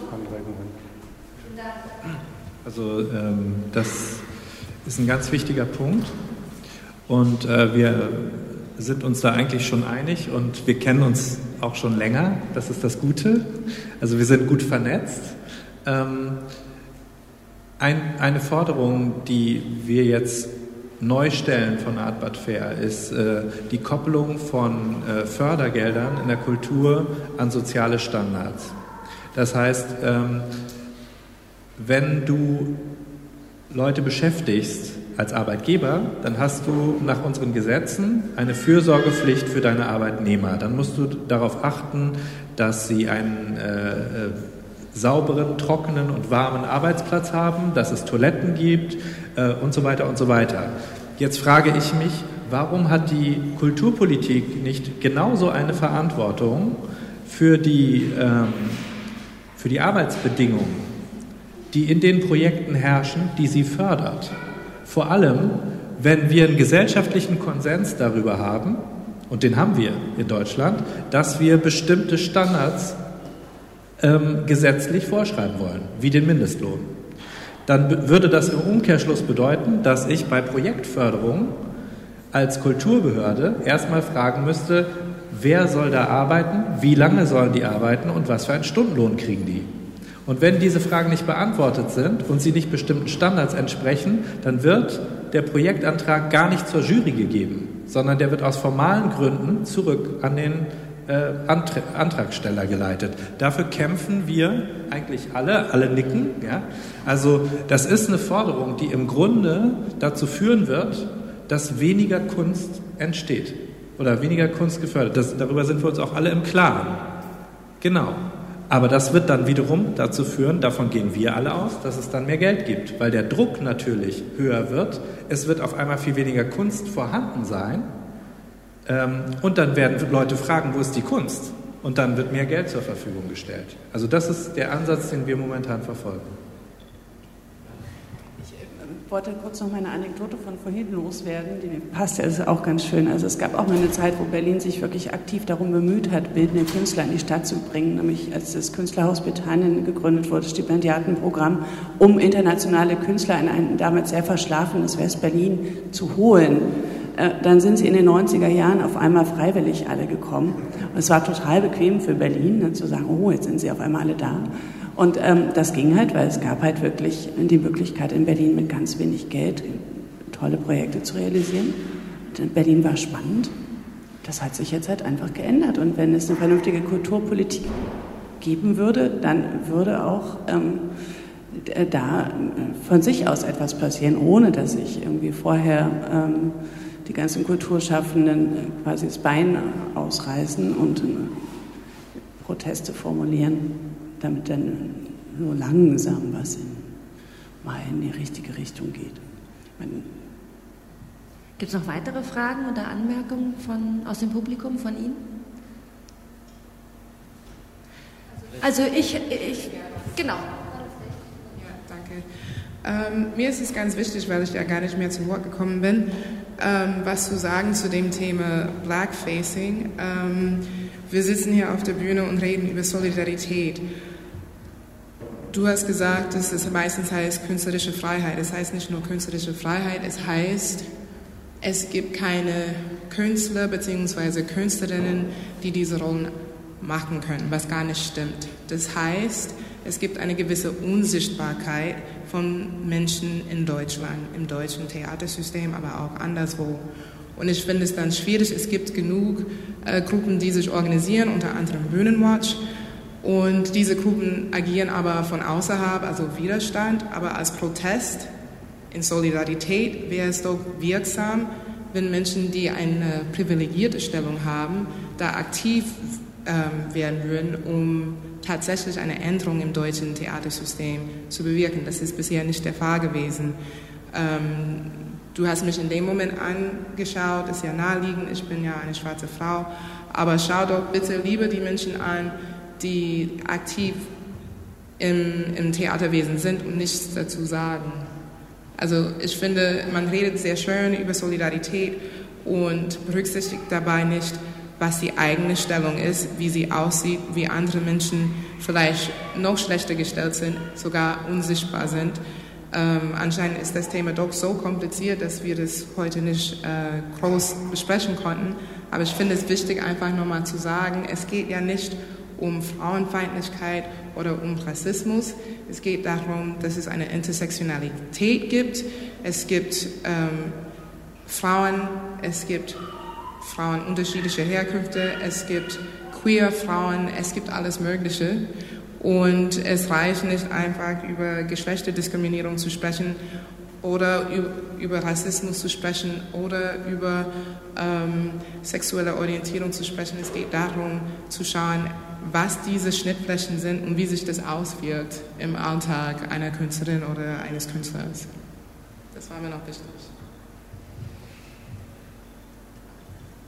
Ich war mit äh, dir bei Alpha Nova in einem Workshop und fand es einfach, also es hat mir unheimlich viel gegeben, weil ich merke, wenn wir selbst in einem selbstorganisierten Raum arbeiten, dass wir ganz wenig darauf schauen, dass wir meistens in White-Only-Gruppen arbeiten und das in einer Stadt wie Berlin, die eben nicht komplett weiß ist. Und das ähm, Kunstfeld ist eben sehr stark nicht nur ähm, durch Hautfarbe geprägt, sondern auch durch Klasse. Also wenn wir in der AG Arbeit darüber sprechen, was unser Familienhintergrund ist, dann kommen wir alle aus bildungsbürgerlichen Schichten, in denen unsere Elternhäuser gesagt haben, Kinder, macht was, was euch Spaß macht. Und der ökonomische Druck, der oft dabei ist, oder der, die Unterstützung, die wir oft haben, ist eben oft auch ein Ausschluss an Menschen, die es sich nicht leisten können, Kunst zu produzieren, in der man nichts verdient. Und das ist auch eine Frage an Bezahlungspolitiken, ähm, dass es eben bestimmte Schichten sind, die sich leisten können, einen Beruf auszuüben, der, der so oft unbezahlt bleibt. Und das ist vielleicht nochmal eine Frage, die wir schon, ähm, von der ich merke, dass wir sie uns oft stärker selber stellen müssen, auch in Zusammenschlüssen wie, der, wie Haben und Brauchen oder der AG Arbeit oder vielleicht auch in der Koalition, wie unsere Gruppen selber zusammengesetzt sind und an welchen Politiken das liegt, die wir ausüben, dass es so ist und dass wir äh, selten, wenn wir nicht von außen darauf gestoßen werden oder auch von innen darauf gestoßen werden, eine Frage ist, die wir uns selber stellen. Ja.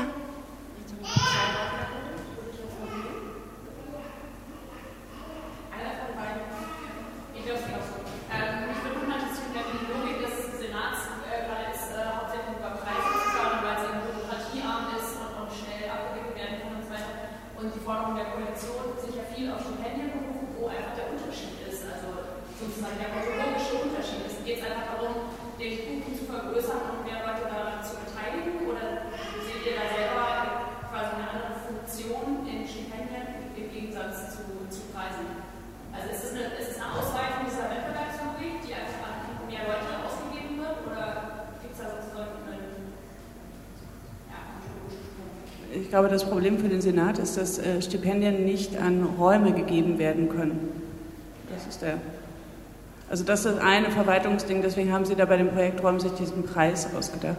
Dann ähm, die Stipendien äh, liegen halt im Interesse der Künstler vor allem, ähm, weil äh, da das Problem auftaucht, dass oft die Orte gefördert werden, aber nicht der Einzelkünstler wirklich viel. Ja, äh, wieso bei den Theater, bei den Schauspielern ist es doch ähnlich, oder? Also es gibt Kollektiv, ähm, es gibt Kunstarten, die kollektiv produzieren, es gibt Kunstarten, die individuell produzieren. Ein Schriftsteller zum Beispiel oder ein bildender Künstler zum Beispiel wird eher tendenziell eher individuell alleine arbeiten. Ein, ein, ein Tänzer oder ein Schauspieler, das ist nicht grundsätzlich so, aber so von der, von der Verallgemeinerung. Und jemand, der im Schauspiel oder im Tanzbereich arbeitet, wird eher in einem Kollektiv arbeiten. Ähm, deswegen ist die zu starke Betonung von Stipendien und Preisen, wird alles, was, was Gruppenarbeiten und sowas betrifft, dann natürlich nicht mehr so richtig gerecht.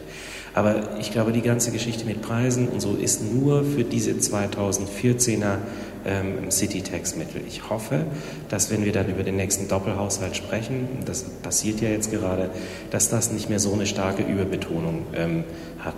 Aber wir sehen, also es kommt aus der Kultursenatsverwaltung und das ist ein ziemlich absurder Zustand. Das hat übrigens ist nicht nur in der Kultursenatsverwaltung so, ist auch im Bausenat so, ähm, in anderen Bereichen auch so, dass die Verwaltung überfordert wäre, wenn sie zu viel mehr Geld bekäme. Also man muss sich mal den absurden Zustand vorstellen.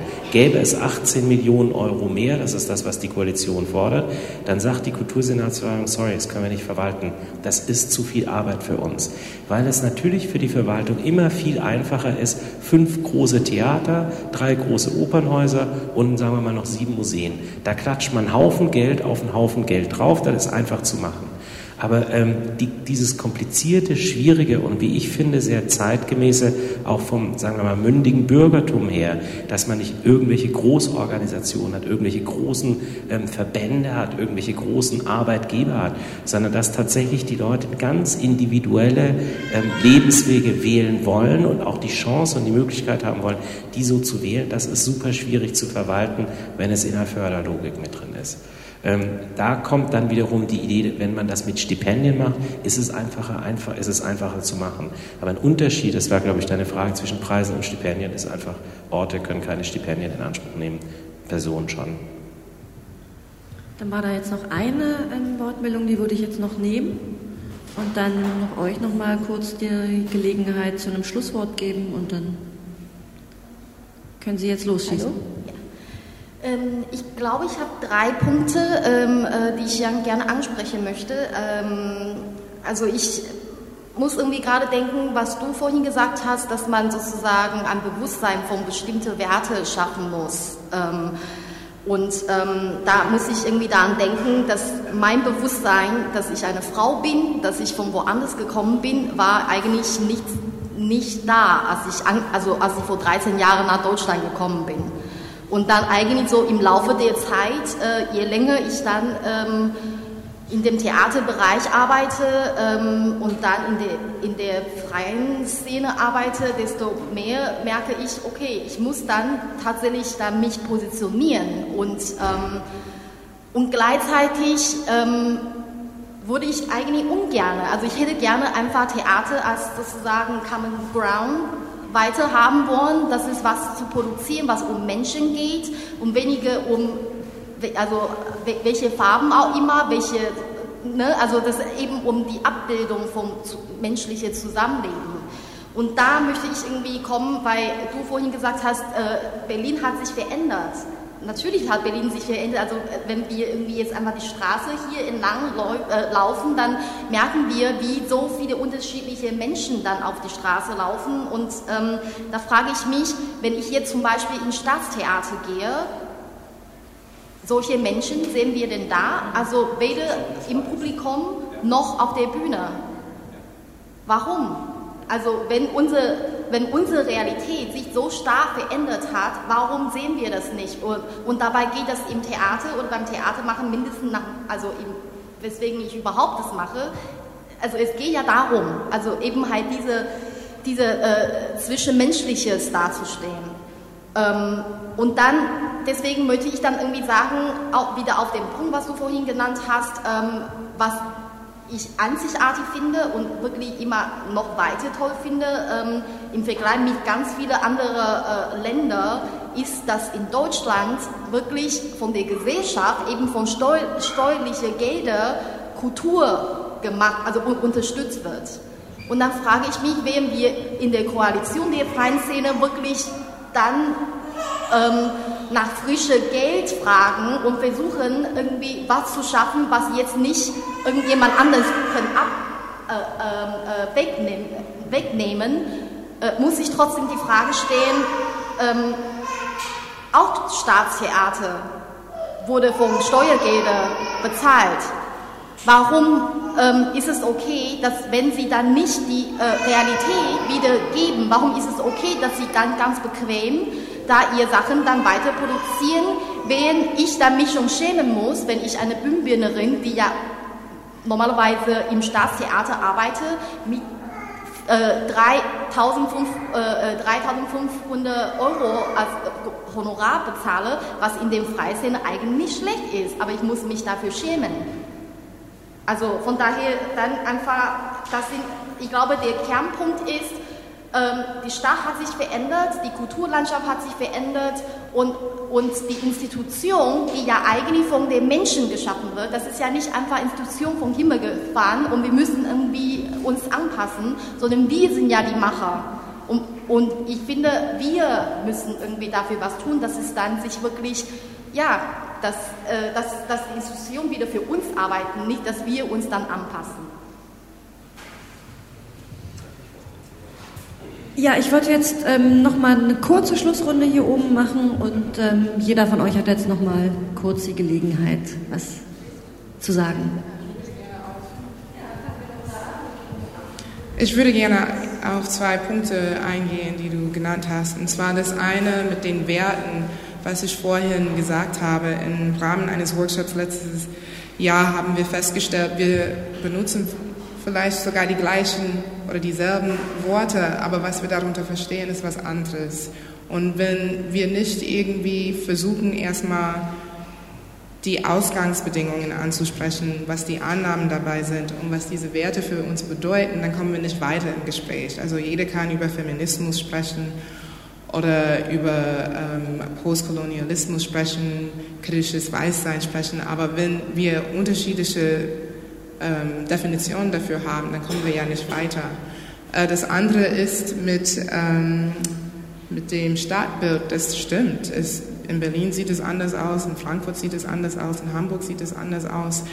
Aber im Theater werden bestimmte Bilder reproduziert, produziert und reproduziert. Die Arten Stereotypen, die wir aus dem Kolonialismus äh, kennen, sie sind immer noch auf den deutschen Bühnen zu finden. Und dann ist die Frage, will man als, ähm, als Deutscher andere Herkunft sich damit auseinandersetzen? Wenn ja, muss man eine große Kapazität dafür haben, weil es harte Arbeit ist und es hat überhaupt kein Ende in Sicht. Ähm, und wenn man sich damit auseinandersetzen will, inwiefern will man das machen? Will man es im Rahmen des Systems machen? Will man dieses System aufbrechen, um ähm, neue Ideen reinzubringen. Ist es überhaupt möglich, wenn man nicht weiße Deutsche ist? Also wenn Afrodeutsche gefragt werden ständig, sprechen Sie Deutsch? Ach, Sie sprechen so gut Deutsch. Inwiefern haben Sie überhaupt die Möglichkeit, innerhalb des Systems mitzuwirken in einer Form, die zur nachhaltigen Veränderung führt. Wenn man außerhalb des Systems arbeitet, dann ist es die Frage, wie, inwiefern wird man ernst genommen? Wird man überhaupt ernst genommen? Habe ich eine Stimme? Da muss man sich fragen, was habe ich für eine Intention? Wenn meine Intention ist äh, A, dann muss ich so vorgehen. Zum Beispiel, ich will einfach arbeiten, ich muss, überlegen, ich muss überleben.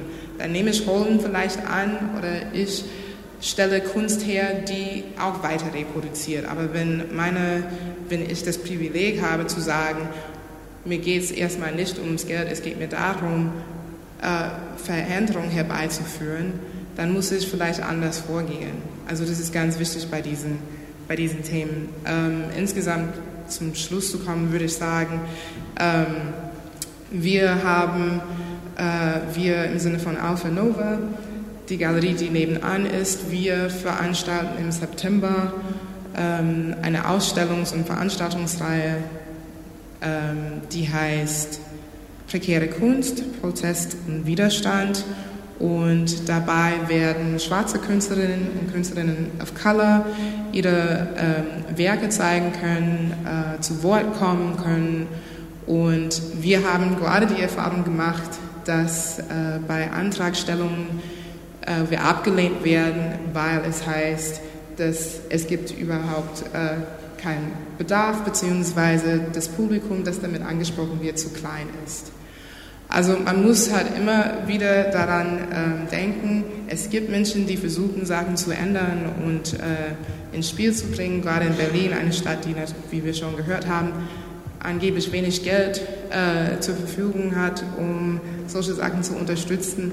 Und dann kann man sich fragen, wenn man, wie gesagt, eine privilegierte Stellung hat, inwiefern man es auch nutzen könnte, um andere auch zu unterstützen.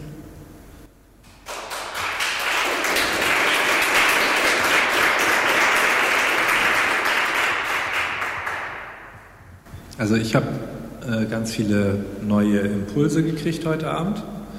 Von dir, von dir, überhaupt, von dir. Nein, aber ganz speziell jetzt von euch beiden. Ähm, ich denke, wir müssen noch viel mehr miteinander reden.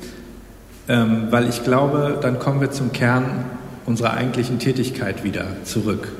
Ich glaube, dieses dieses massenhafte Produzieren, das muss mal aufhören. Das ist Quatsch. Äh, das ist, das ist auch sowas von kapitalistisch. Es ist, also da passen wir uns selber auch dem Kapitalismus an, anstatt dass wir innehalten, mehr miteinander reden, über unsere Haltung nachdenken und darüber, was für eine Rolle wir als Künstler eigentlich in dieser Gesellschaft spielen, anstatt versuchen, irgendwas für die Gesellschaft zu machen, lieber mal zu gucken, was braucht denn die Gesellschaft eigentlich von uns?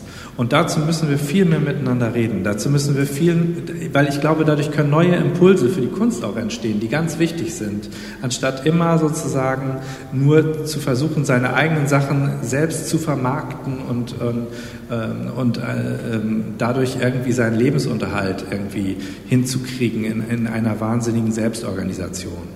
Ähm, und ich glaube, das Argument, dafür habe ich keine Zeit, das sollten wir aus unserem äh, äh, das sollten wir aus unserem Vokabular streichen. Ich glaube, das ist das Allerwichtigste, um wirklich zufrieden und glücklich und, und, und erfüllt Kunst zu machen.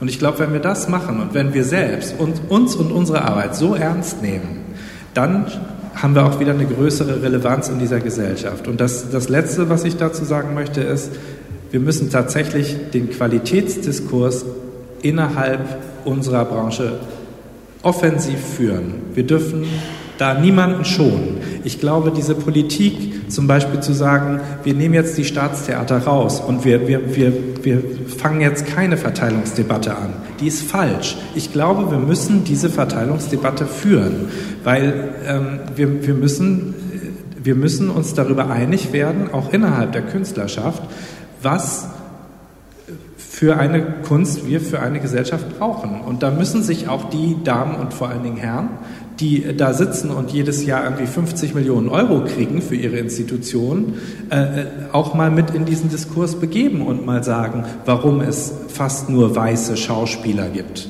zum Beispiel in Deutschland. Es gibt fast keine, es gibt, wir haben, wir haben schwarze Sängerinnen und Sänger, wir haben schwarze Tänzer, wir haben asiatische Tänzer, aber wo sind denn eigentlich die asiatischen Schauspieler?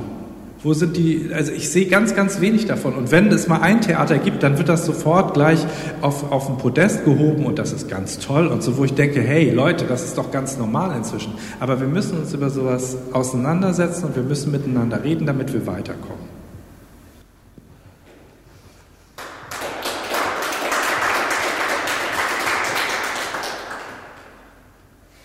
Dem würde ich beipflichten. Ich äh, würde auch noch mal sagen, dass ich es für sehr wichtig halte, sich darüber zu verständigen, äh, wie die Gelder eigentlich verteilt werden, auch innerhalb der Institutionen. Also in der Bildenden Kunst ist es so, dass ganz oft die Kuratoren bezahlt werden, die Künstler aber nicht. Ich glaube, im Theater ist es so, dass die ähm, Intendanten sehr gut bezahlt sind, die ähm, Orchestermusiker ziemlich gut und äh, die Solisten dann ganz schlecht.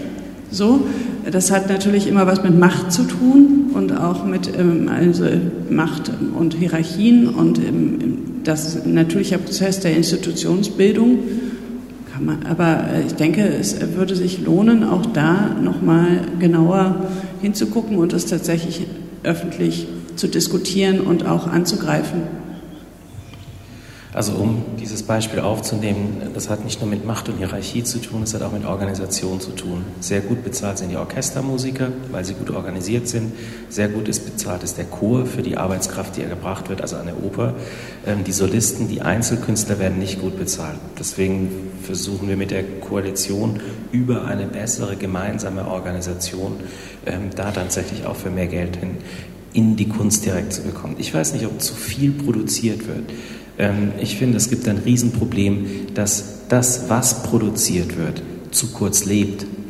Also die meisten Stücke oder die meisten Ausstellungen, die stattfinden, werden zwei, drei, vier, fünfmal, wenn ich jetzt in der Darstellung kurz bin, drei, vier, fünfmal gezeigt und müssen dann eingelagert werden oder fortgeworfen werden, weil es keine Orte gibt, die als Spielhäuser, als Orte der freien Szene solche Sachen mit aufnehmen können. Es gab es das in den 90er Jahren in Holland. Das hat zu einer unglaublichen Blüte geführt. Da haben solche Gruppen wie Shishi Pop, wie Cop Squad, wie Rimini Protokoll oder Sascha Walz sind dadurch extrem weit gekommen, weil sie, so, weil sie ihre eigene Arbeit ernst nehmen konnten und die eigene Arbeit auch weitergelebt hat. Und dann einfach dann keine künstlerische Plastikproduktion stattgefunden hat. Das jetzige Fördersystem verdonnert einen dazu, weil man keine Möglichkeit hat. Es dreht sich nicht um Verwertung, aber es gibt keine Möglichkeit, die Sachen länger leben zu lassen, so dass wenn ich das fünfmal gespielt habe, mein Stück muss ich es fortwerfen, ähm, den nächsten Antrag stellen und weitermachen. Und das ist eine extrem ungesunde Einstellung. Ich habe nichts dagegen, mehr produziert wird. Also es gibt super viele Künstler hier, das ist großartig. Die sollen super viel und gut produzieren, das ist auch großartig. Aber es muss diese Wege geben, dass solche Sachen leben und ähm, gezeigt werden kann.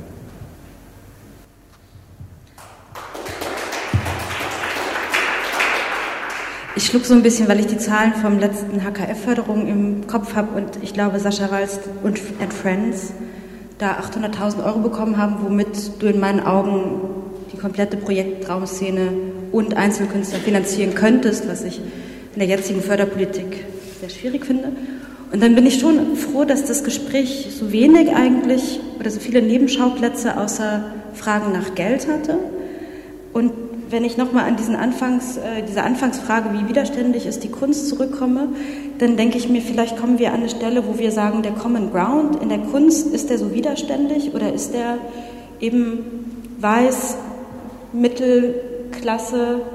Ähm, können wir solche Fragen nochmal für uns mitnehmen? Wo ist denn diese Widerständigkeit? Du hast auch am Anfang von ähm, einem bestimmten Kunstbegriff gesprochen, wo ich auch denke, den sollten wir in unseren Zusammenhängen uns nochmal genauer anschauen. Ähm,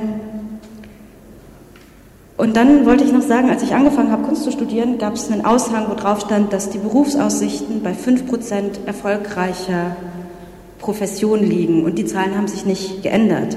Und ich merke, dass wir alle versuchen, zu diesen 5% zu gehören. Und ich habe eigentlich mir in diesem ersten Jahr vorgenommen, da ich eh zu den 95 gehöre, mich darum zu kümmern, was diese 95 Prozent machen.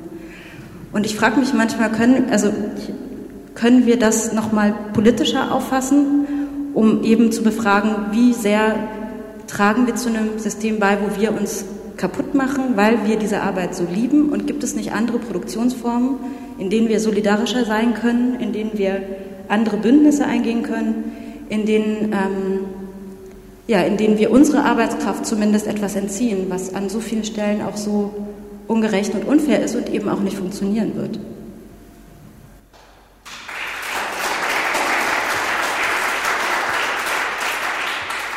Ja, vielen Dank. Dann bleibt mir jetzt die Runde zu schließen und euch allen für eure tollen Beiträge und für unser schönes Gespräch zu bedanken. Ich habe auch eine ganze Menge mitgenommen. Ich hoffe, ähm, ihr da draußen habt auch einiges mitgenommen und ähm, uns allen wünsche ich jetzt noch einen schönen sommerlich, sommerlichen Abend und tschüss.